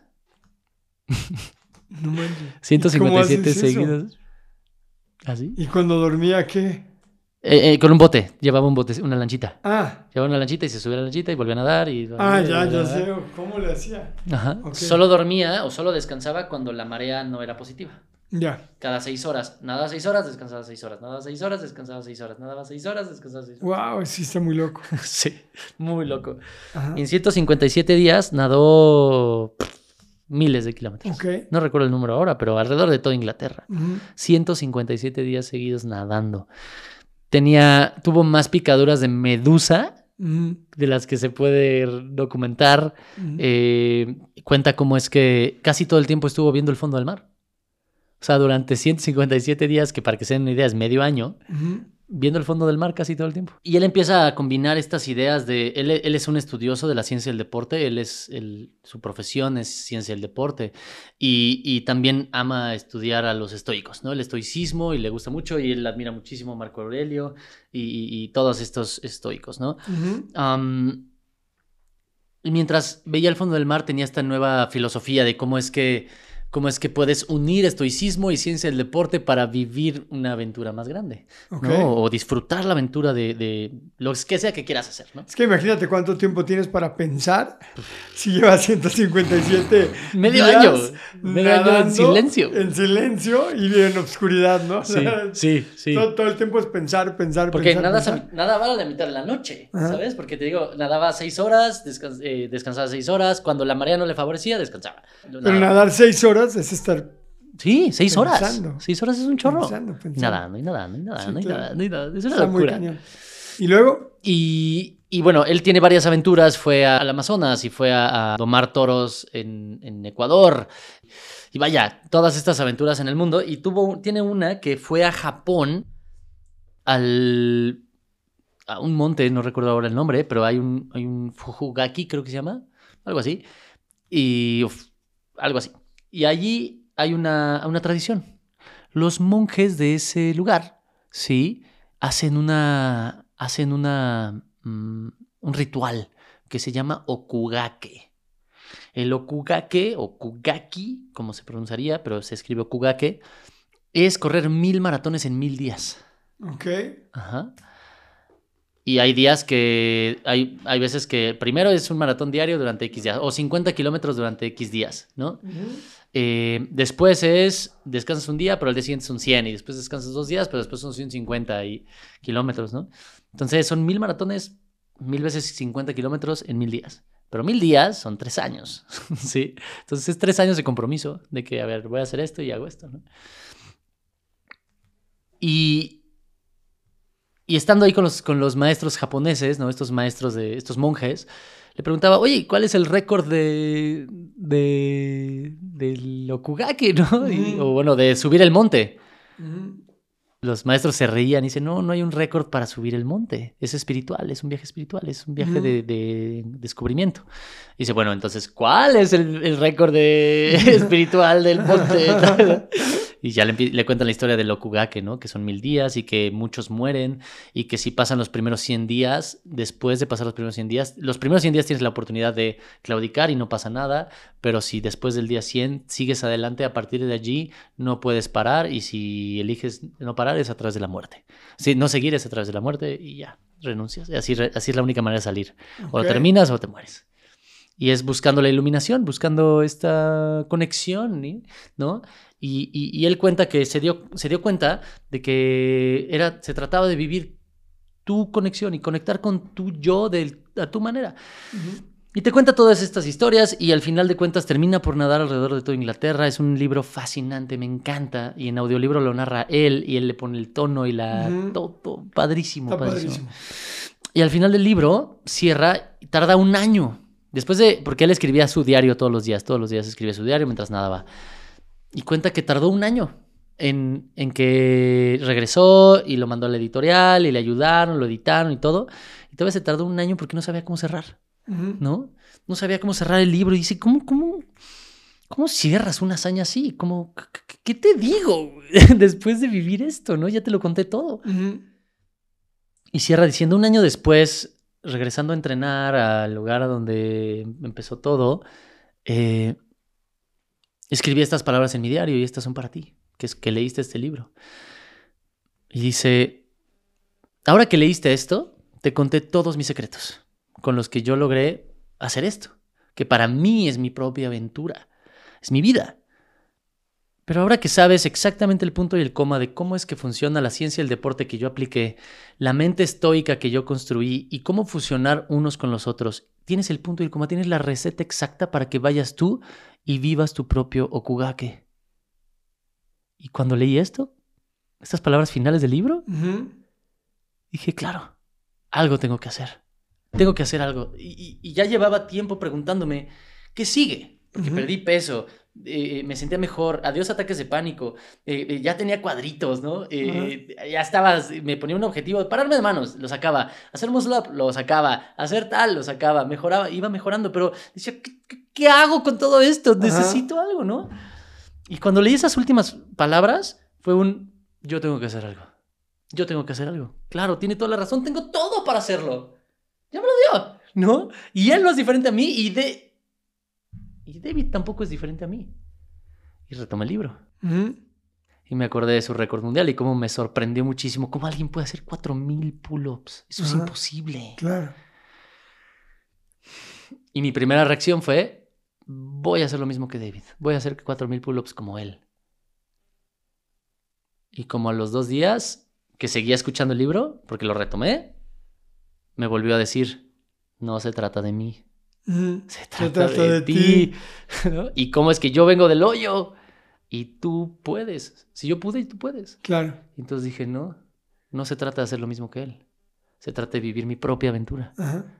Mi propia aventura será entonces romper el récord mundial de la mayor cantidad de pull-ups en 24 horas. Y ese es mi objetivo. Y así nació el objetivo de, de hacer este, esta locura. ¿Cuánto tiempo te llevó porque entonces el objetivo no se ha cumplido. No se ha cumplido. No se ha cumplido. Vamos en la, digamos, en el primer tercio de la faena. Correcto. si fuera una corrida de toros, digo, nunca he ido a una corrida de toros, pero. Pero le llaman tercios. ¿no? Le llaman tercios, ¿no? Entonces vamos en el primer tercio. Sí.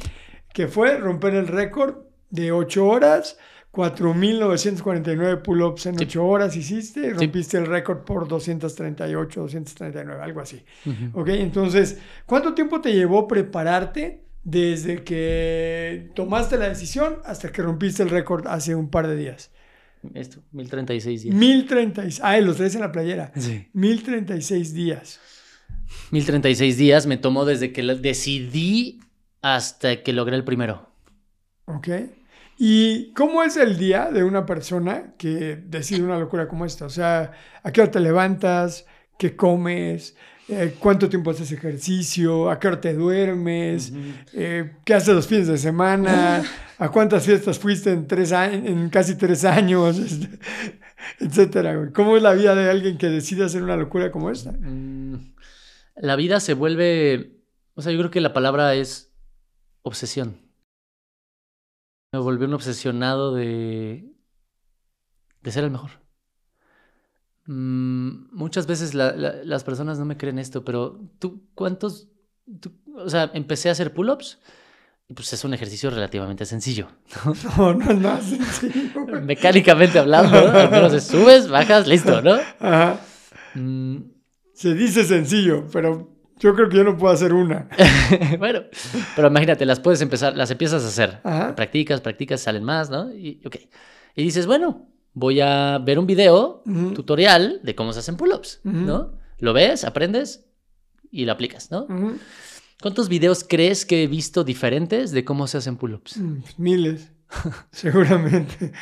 He visto Cada quien tiene su, video de cómo se deben de hacer. Decenas y decenas de videos. ¿Y cuál es el bueno? Yo creo que todos.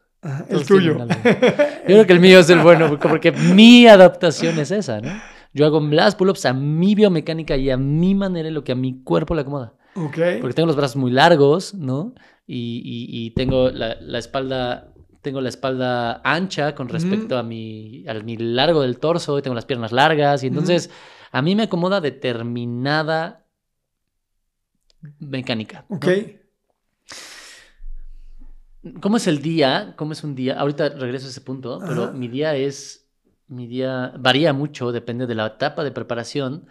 Eh, pero básicamente es obsesi- obsesión. ¿no? Es que todo quepa con objetivos, porque a, a la par tengo, tengo un par de empresas eh, con Leo. Tenemos, tenemos dos empresas que, que, que, pues hay que crecer y hay que trabajar, hay que dedicarles tiempo. Ah, y también tengo relaciones personales, como bien dijiste, pues no voy a muchas fiestas. sí, tal vez en tres años, contando Navidad y esas cosas, tal vez a unas 20, algo así, Ajá. 15, 20. Y Por supuesto, no tomas, no fumas. no, no fumo nada. Eh, tomar lo hago cuando la ocasión lo amerita, pero no mucho. O sea, ¿cuánto te tomas en una fiesta? Ah, una o dos cervezas, tal vez. Ajá. Nada de, de vodka ya. Casi no. O sea, la última vez que tomé un destilado fue. O sea, desde entonces, las veces que he tomado un destilado fue en el cumpleaños de mi papá, en la boda de. y en la boda de dos amigos. Nada más. Nada más. ¿Y a qué hora te levantas? Entre. alrededor de las seis. De las seis. Y lo que escuché es que haces ayuno intermitente. Siempre. Entonces, ¿a qué hora, a qué hora comes?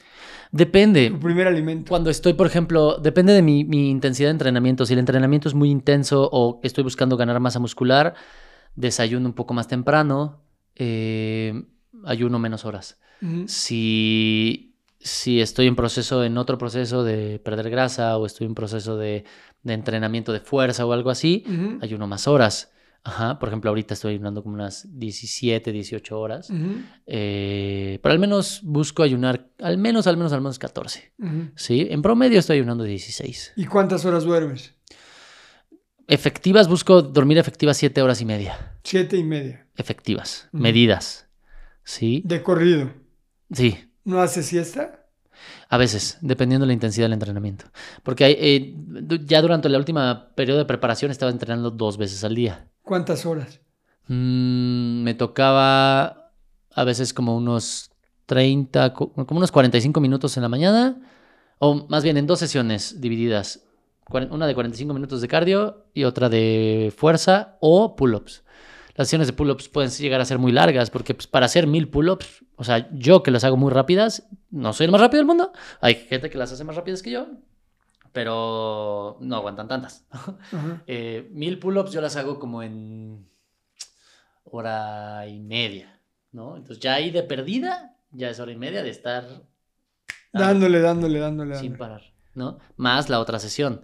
Pero, por ejemplo, eso va creciendo y ya en la última etapa de preparación hice 2000, 2100, luego 1800, luego, dos, luego 1000, luego 2200, luego 1800 y luego 2500. Lo más que hiciste antes del- de romper el récord, ¿cuántas fueron?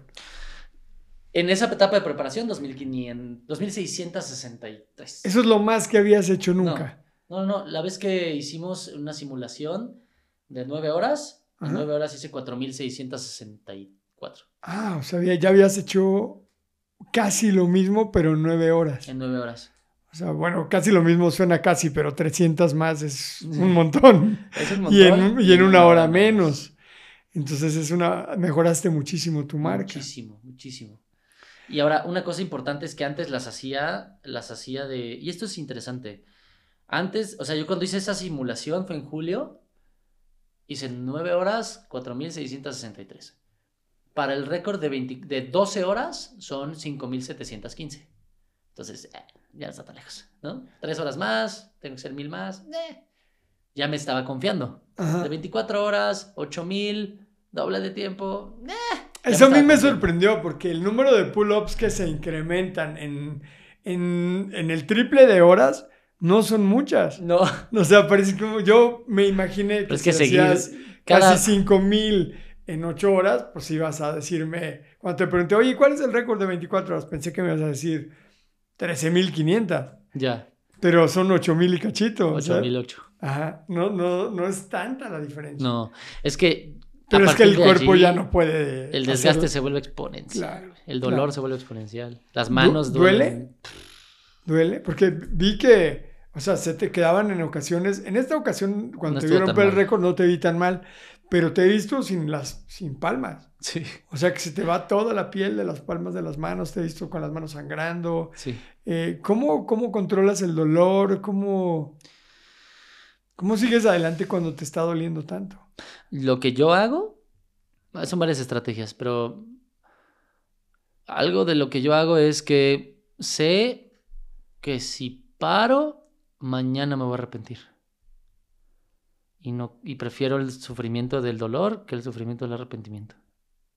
Ahora, ahora que hiciste el, el récord, hubo un momento por ahí de las dos mil y tantas que ya estabas, pero Maradísimo. morido lo que le sigue, ¿no? Ya estabas pelas, güey. Sí. ¿Y cómo te recuperaste? Estabas eh, ya muy mal. Sí. Eh, sí, a las 2500 sucedió que el lugar fue una muy mala estrategia Ajá. porque había muy poca oxigenación. Es un lugar, es un sótano, es, al final del día el gimnasio es un sótano y no estaba ventilado y el calor está asqueroso y, y básicamente hacía calor Ajá. y había poco oxígeno. Las peores condiciones que te puedes imaginar para hacer algo así. Ajá. Y había muchas personas adentro del lugar, ¿no? Y entonces eh, le dije al equipo, le dije a Mariana, que es mi pareja, le dije, oye, eh, ayuda, ya no estoy pudiendo, necesito que saquen a las personas. Porque empezaba a sentir como, como, bueno, porque ahorita podría sonar, sonar raro, pero yo me divorcié hace, hace dos años. ¿no? Me divorcié hace, hace dos años y a lo mejor y no, no, no completamos esa historia, pero tuvo que ver con, con cómo es que regreso a, esta, a mi estado original y hay muchos conflictos y ahí decidimos separarnos, ¿no? Y nos divorciamos hace dos años. Bueno, regresando al punto, eh, le pido, le pido a, mi- a- a Mariana que saque a las personas porque ya no estaba pudiendo. Y la cosa es que había, estaba haciendo cada vez más calor y cada vez el aire estaba más delgado. Yo, yo me sentaba enfrente de un ventilador y intentaba inhalar y, y no llenaba. Me sentía como si estuviera en la montaña, ¿eh? como si estuviera a 3.500 metros sobre el nivel del mar, ¿no? Ok. Sentía que el aire es delgaditito. o sea, es- Te faltaba oxígeno. Sí. Y empezó a suceder esto de que estos síntomas que es te levantas y te mareas. Aunque no me levantara rápido, me mareaba y se empezaba a sentir así como... Ajá. Empecé a sentir desorientado, ya no pensaba con claridad. Mm, si volteaba para arriba para encontrar la barra, me iba de lado, ¿sabes? Así. Sí. O sea, sí era básicamente Ay, como un... Calcúlale el... Y así, ¿no? Porque también es mucha costumbre de usar la misma Ajá. barra mucho tiempo. Ajá. Entonces era un poco calcúlale, porque si volteaba, uy, iba de lado, güey. Me sentía que me iba de espaldas. Estaba muy mareado, muy, muy desorientado. ¿Cuánto tiempo duraste así? De la 2500 a la 3165. O sea, 600 y cacho. ¿Y pensaste en abandonar? No, No. no, lo que le, justamente hablé con Mariana y le decía, ¿sabes que no hay toalla en nuestra esquina, va? Dice, no, no hay toalla. La, la- la analogía es el box, ¿no? Sí, sí, claro. Es el box. A ver, puedes coserme las, las heridas Lo que, que sean, que hacer, puedes pero hidratar, seguir. pero no voy a parar. ¿Estás de acuerdo? Ok. No importa que veas, no importa que pase. No voy a parar. No voy a parar, ¿vale? Y necesito que me impulses. Estoy contigo, ¿no? Entonces, nunca fue opción parar, pero sí era preocupante el tiempo. Ujú. Porque si paras de más, o te descansas de más, o dices, no ya no lo logras. ya no llegas, porque Claro. el tiempo sigue corriendo. Claro, ¿no? tienes que lograr cierto número en ocho horas. Correcto. Y para que se den una idea, 8 horas tiene 480 minutos. Quiere decir que si haces de 10 en 10, ha- harías cuatro, de 10 en 10 cada minuto sin parar ni una sola vez, harías 4800.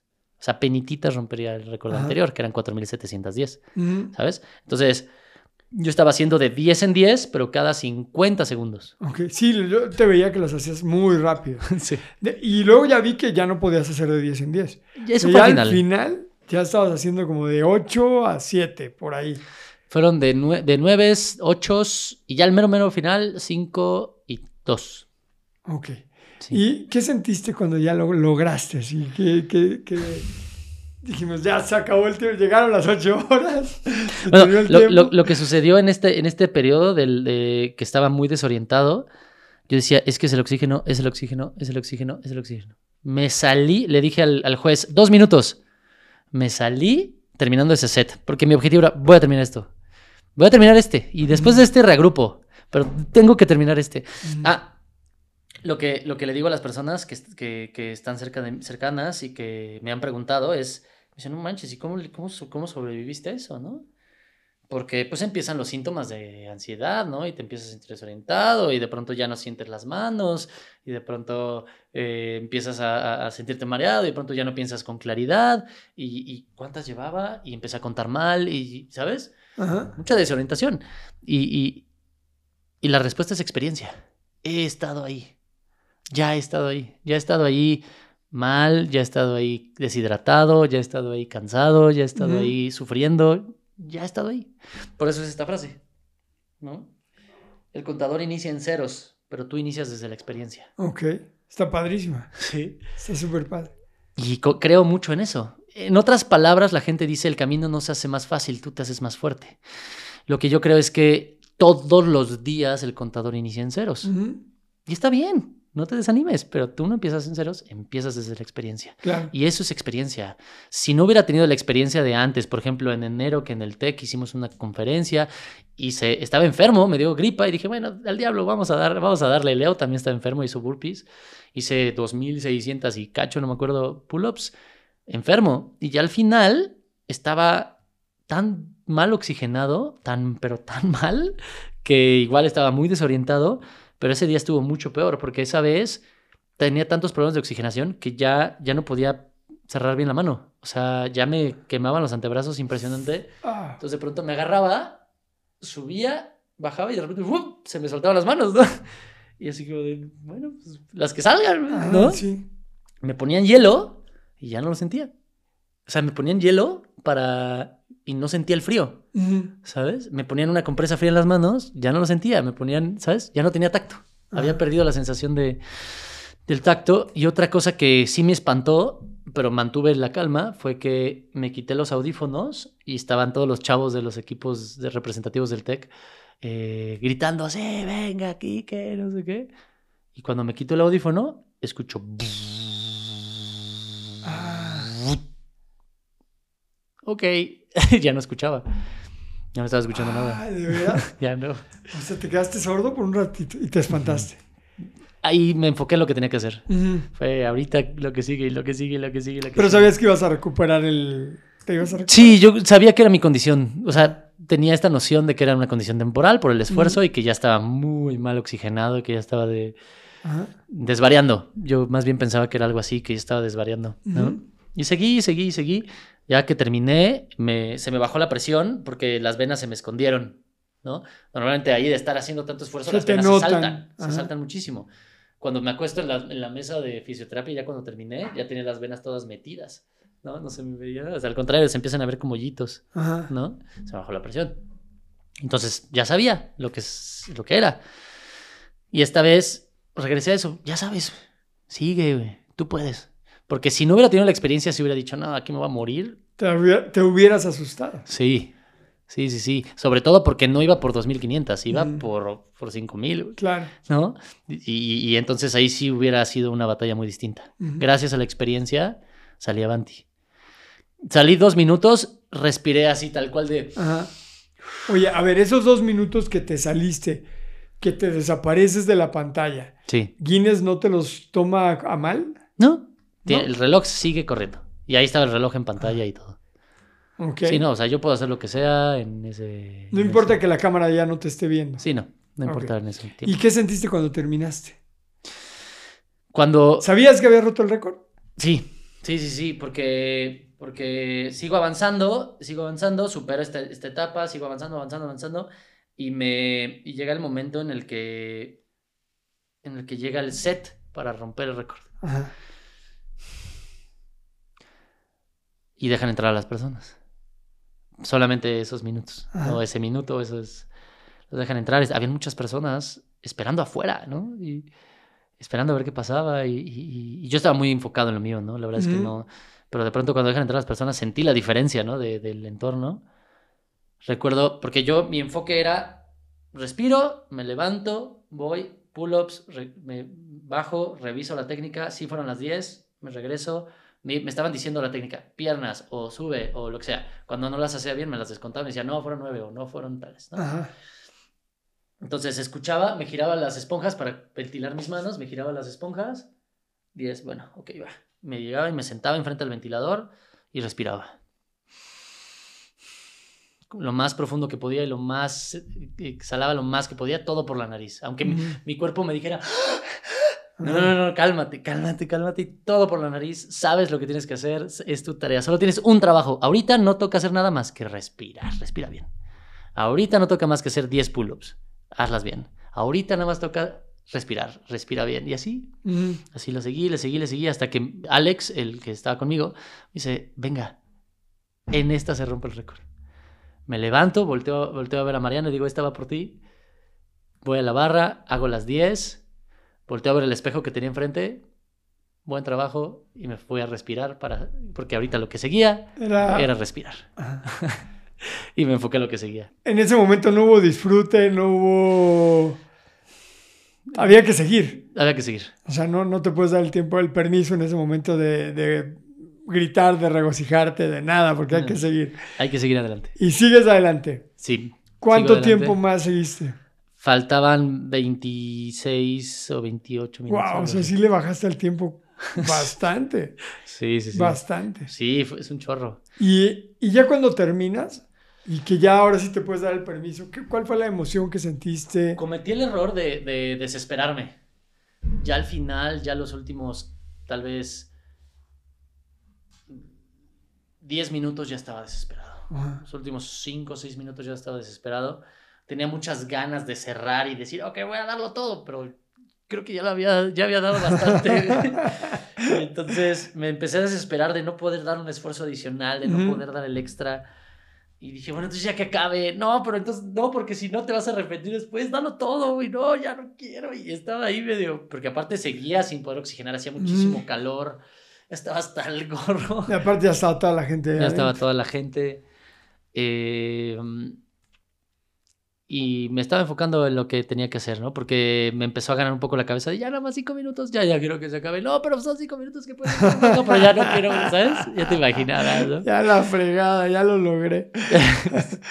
y seguir hasta las últimas. Y ya cuando quedaba el último minuto ya no me regresé a mi lugar. Hice tantas como pude. Hice nueve, luego ocho, luego cinco, luego una, dos y dos. En el último minuto hice un chorro. Ajá. Pero ya fue lo que o los últimos dos minutos tal vez. Hice 9, 8, 5, 1, 2, 2. ¿No? Y terminó. Me, me hinqué. Puse la- cuando escuché 3, 2, 1. Ya el 2 y el 1 iba a volver a agarrar la barra. Dije no. Porque ya al final, como duelen las manos, Ajá. me tardo en encontrar el. Aquí. Ajá. ¿Sabes? Ajá. Y entonces iba a agarrar la última, última vez y dije, no, no me da tiempo. Así que ni siquiera alcé la mano, fue como un... Y bajé la rodilla. Ajá. Dije, ya, ya acabó. Bien logrado, buen Ajá. trabajo. Me, me hinco, volteo a ver el, el contador y veo 49-49. Yo, me gusta. Porque yo iba por 50-50. Ajá. ¿no? Y de hecho, tal vez en los videos se escucha que se escucha que Mariana me decía 50-50, venga, ¿no? Ya en la última hora, así. Eh, porque ese era mi objetivo, ¿no? Mi objetivo eran 5 5050, porque sabía que toda mi estrategia estaba para ello y sí podía. Las, condiciones fueron muy adversas, muy adversas. Y la verdad es que sí creo que con buenas condiciones, buena ventilación, buena temperatura. Podrías sin- hacer más. Sin duda, sin duda. Sí, por eso es que yo creo que mi récord tiene un año de vida. ¿Qué se siente ser el mejor del mundo en pull-ups? Eh, tengo un tema de autoexigencia que me hace decirme, todavía no lo eres, todavía falta, el, el trabajo no está terminado, no, no, no bajes la guardia. ¿Cuándo vas a hacer el siguiente récord? El de 16. Ah, el de 12 horas. 12. El de 12 horas lo voy a hacer eh, posiblemente en diciembre o enero. Ok, o sea, te va a llevar seis meses prepararte para... Honestamente lo podría hacer en breve, pero también quiero el invierno. Para que haga más frío. Sí. Ok. Sí, es un... Es totalmente una historia bien diferente. ¿Y el de 24 horas? Lo más pronto pos- posible. Vamos a hacer el de 12 primero. Sí. Va a ser el de 12. Quiero pensar que con el- la empresa creciendo y el movimiento creciendo y se van a abrir más oportunidades para poder encontrar la manera de hacerlo a nivel del mar, poder transportar a mi equipo, porque al final somos 30 personas. ¿sabes? Entre jueces, staff, eh, eh, eh, logística, grabación, etcétera, somos 30, Ujú. ¿no? Y entonces, me quiero ir a una mejor locación fuera de Querétaro, pues es 30 habitaciones de hotel, 30 Claro, viajes. invertirle es- billetes. Es una lana, ¿sabes? O sea, entonces, si las, si las condiciones me lo permiten o tengo alianzas que me lo permitan, lo haría lo más pronto posible. Soy optimista. Estoy optimista. Está buenísimo. Sí, ¿Qué? para el de 12 pienso hacer más de alrededor de... Quisiera llegar a las 7000 Ajá. y para el de 24 el objetivo son 10000. ¿Qué le dices a la gente? O sea, ¿cuál sería tu mensaje de por qué lo hiciste? ¿O qué aprendizaje debo tener yo que te estoy viendo, te estoy escuchando aquí de lo que tú hiciste? Mm. ¿O con qué me debería yo de quedar de, de, lo- de la hazaña que lograste? que varias cosas, creo que, pero todo va a lo mismo, y eso es que si no rompe las leyes de la física, es posible. Lo que quieras.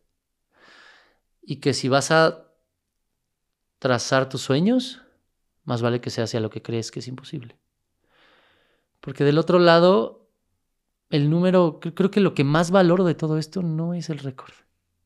Todo lo que he aprendido, todo lo que ha sucedido, las puertas que se me han abierto, la gente que he conocido, mi aprendizaje, vale toneladas más, vale exponencialmente más que un diploma. Y por más que estoy contento de, de esto, siempre se puede hacer más. Y siempre podría haber sido mejor. Y siempre hay mejores condiciones. Claro. Pero, pero lo que realmente me llevo es quién soy. Y quién soy hoy es alguien que cumple con su palabra. Y eso para mí vale mucho. Eso está increíble. Tengo un- unas preguntitas. Ya casi estamos por terminar, solo quiero hacerte unas preguntitas. Una ronda de preguntas rápidas. ¿Qué tan rápidas? Otras dos horas de podcast. Porque no se nos dan las pocas palabras, entonces. No, es rápido. Ronda de preguntas rápidas. Lo primero que venga a tu mente, ¿ok? Ok. Ronda de preguntas rápidas con Enrique Zapata. Si fueras una carta de la baraja, ¿cuál serías? El as ¿De qué? de picas. Ok. ¿Qué, qué animal te gustaría ser?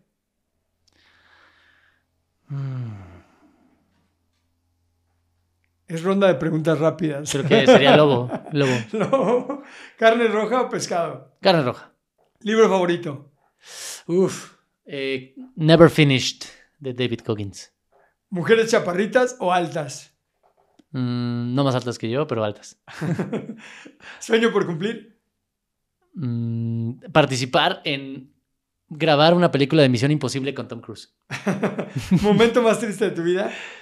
El momento más triste de mi vida es estar a punto de morir. ¿Gusto culposo? El álbum de pies descalzos de Shakira.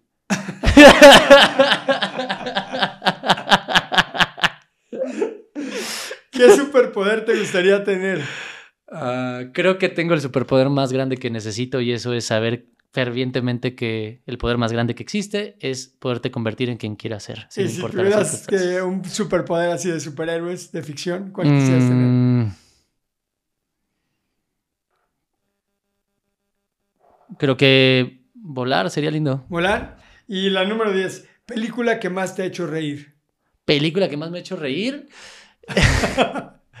es la de Pitch Perfect 2, que es este. Canta. Eh, Es la que es como de, de- de- de- No me acuerdo cómo se llama en español. Que es de. Estas chavas que, que cantan a capela. Ajá. Ajá. Los primeros 10 minutos de esa película me ha hecho reír. Creo que no la no, no Puta. recuerdo. y yo no vi la 1, ¿eh? Pero vi, vi la 2. Está muy boba. Me he carcajeado más que en cualquier otra película en toda mi vida. Súper. Pues esa fue la ronda de preguntas rápidas con Enrique Zapata. Ya para terminar, te tengo un par de preguntas. A ver. Sí. Ya, preguntas serias. No tan A rápidas. ver, no tan rápidas. Si tuvieras la oportunidad de tomarte un cafecito con alguien a quien admires muchísimo, vivo o muerto, ¿con quién sería? Sí quisiera, quisiera, quisiera hablar con Jesucristo. Y si solo tuvieras la oportunidad de hacerle una pregunta, ¿cuál sería? ¿Cómo le hago para... Hacer las 12.000 pull-ups. no, mi pregunta sería cómo, cómo puedo hacerle para, para vivir, dedicar mi vida y vivirla en amor sin, sin sentir que el, el mundo me quedó algo de ver o que necesito de vuelta algo. ¿Cómo es entregar sin, sin esperar nada a cambio? Dedicar mi vida a ayudar, que es lo que quiero hacer. Dedicar mi vida a mi familia, dedicar mi vida, pero sin esperar nada a cambio, porque se sufre mucho. Entonces, ¿cómo, cómo, le, cómo le hizo él para, para vivir este amor tan profundo que sintió por el mundo para hacer lo que hizo? Me gustaría entenderlo. ok, buenísimo. Y la pregunta final. ¿Qué sería para ti vivir o qué es para ti vivir en modo fuego? La palabra yo la, yo la llamaría compromiso. Que seas una persona de compromiso, que para mí es, yo creo que es uno de los valores más grandes en que rigen mi vida. Voy a decir algunos valores, yo creo que tiene que ver con eso. Vivir en modo fuego para mí es tener un set de valores y respetarlos. Para mí es compromiso, disciplina, entusiasmo, ¿sí? Y, creo que en gran medida lo englobo con, con compromiso. Es encuéntrate qué hacer, haz un pacto contigo y no te falles. Se vale, se vale aprender, se vale caerse, se vale, pero te levantas y sigues. Y, y creo que tener la mente abierta para aprender, el corazón abierto para accionar y el espíritu abierto para ser guiado. Y eso es, yo creo que lo, lo que llamaría compromiso y es, no importa qué se hace. Y para mí eso sería vivir en modo fuego. ¡Qué bonito! ¡Aplauso! Muchas gracias, mi querido Quique. Pues ahí lo tienen, mis queridos rebeldes. Enrique Zapata, campeón mundial de pull-ups, hizo nada más y nada menos que 4.949 pull-ups en 8 horas. No hay nadie en el mundo en este momento mejor que él para hacer pull-ups, una locura. Conferencista, empresario, pero sobre todo una persona que nos enseña a través de su historia que se puede sobreponerse a la adversidad. Un chico que vivió pues temas eh, como muchos hemos vivido en nuestras casas, eh, problemas con papá, problemas con mamá.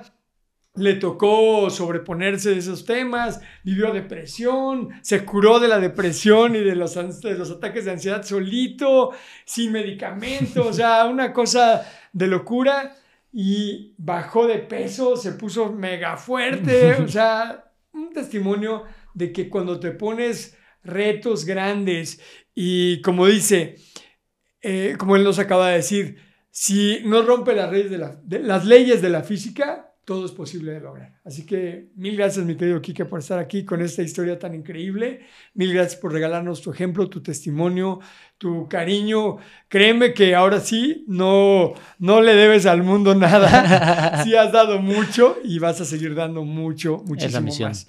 Mis queridos rebeldes, Vive la vida en modo fuego. Todos los años, todos los meses, todas las semanas, todos los días, todas las horas, todos los minutos y cada uno de los segundos de tu vida, vívelos en modo fuego porque es la única forma como un rebelde se puede dar el lujo de vivir. Porque una es la oportunidad que tienes de trascender en esta vida. Una es la oportunidad que tienes de aprovechar el regalo más valioso que te fue dado, tu vida. Por eso tienes que vivirla en modo fuego. Vive la vida en modo fuego a cada instante, mi querido rebelde. Gracias por dejarme ser parte de tu vida e intentar un granito de arena para que tu vida sea más próspera y más feliz. Gracias por dejarme vivir mi propósito de vida a través de servirte. Te amo con todo el corazón. Nos vemos en el siguiente episodio de Vivir en modo fuego. Cuídate mucho.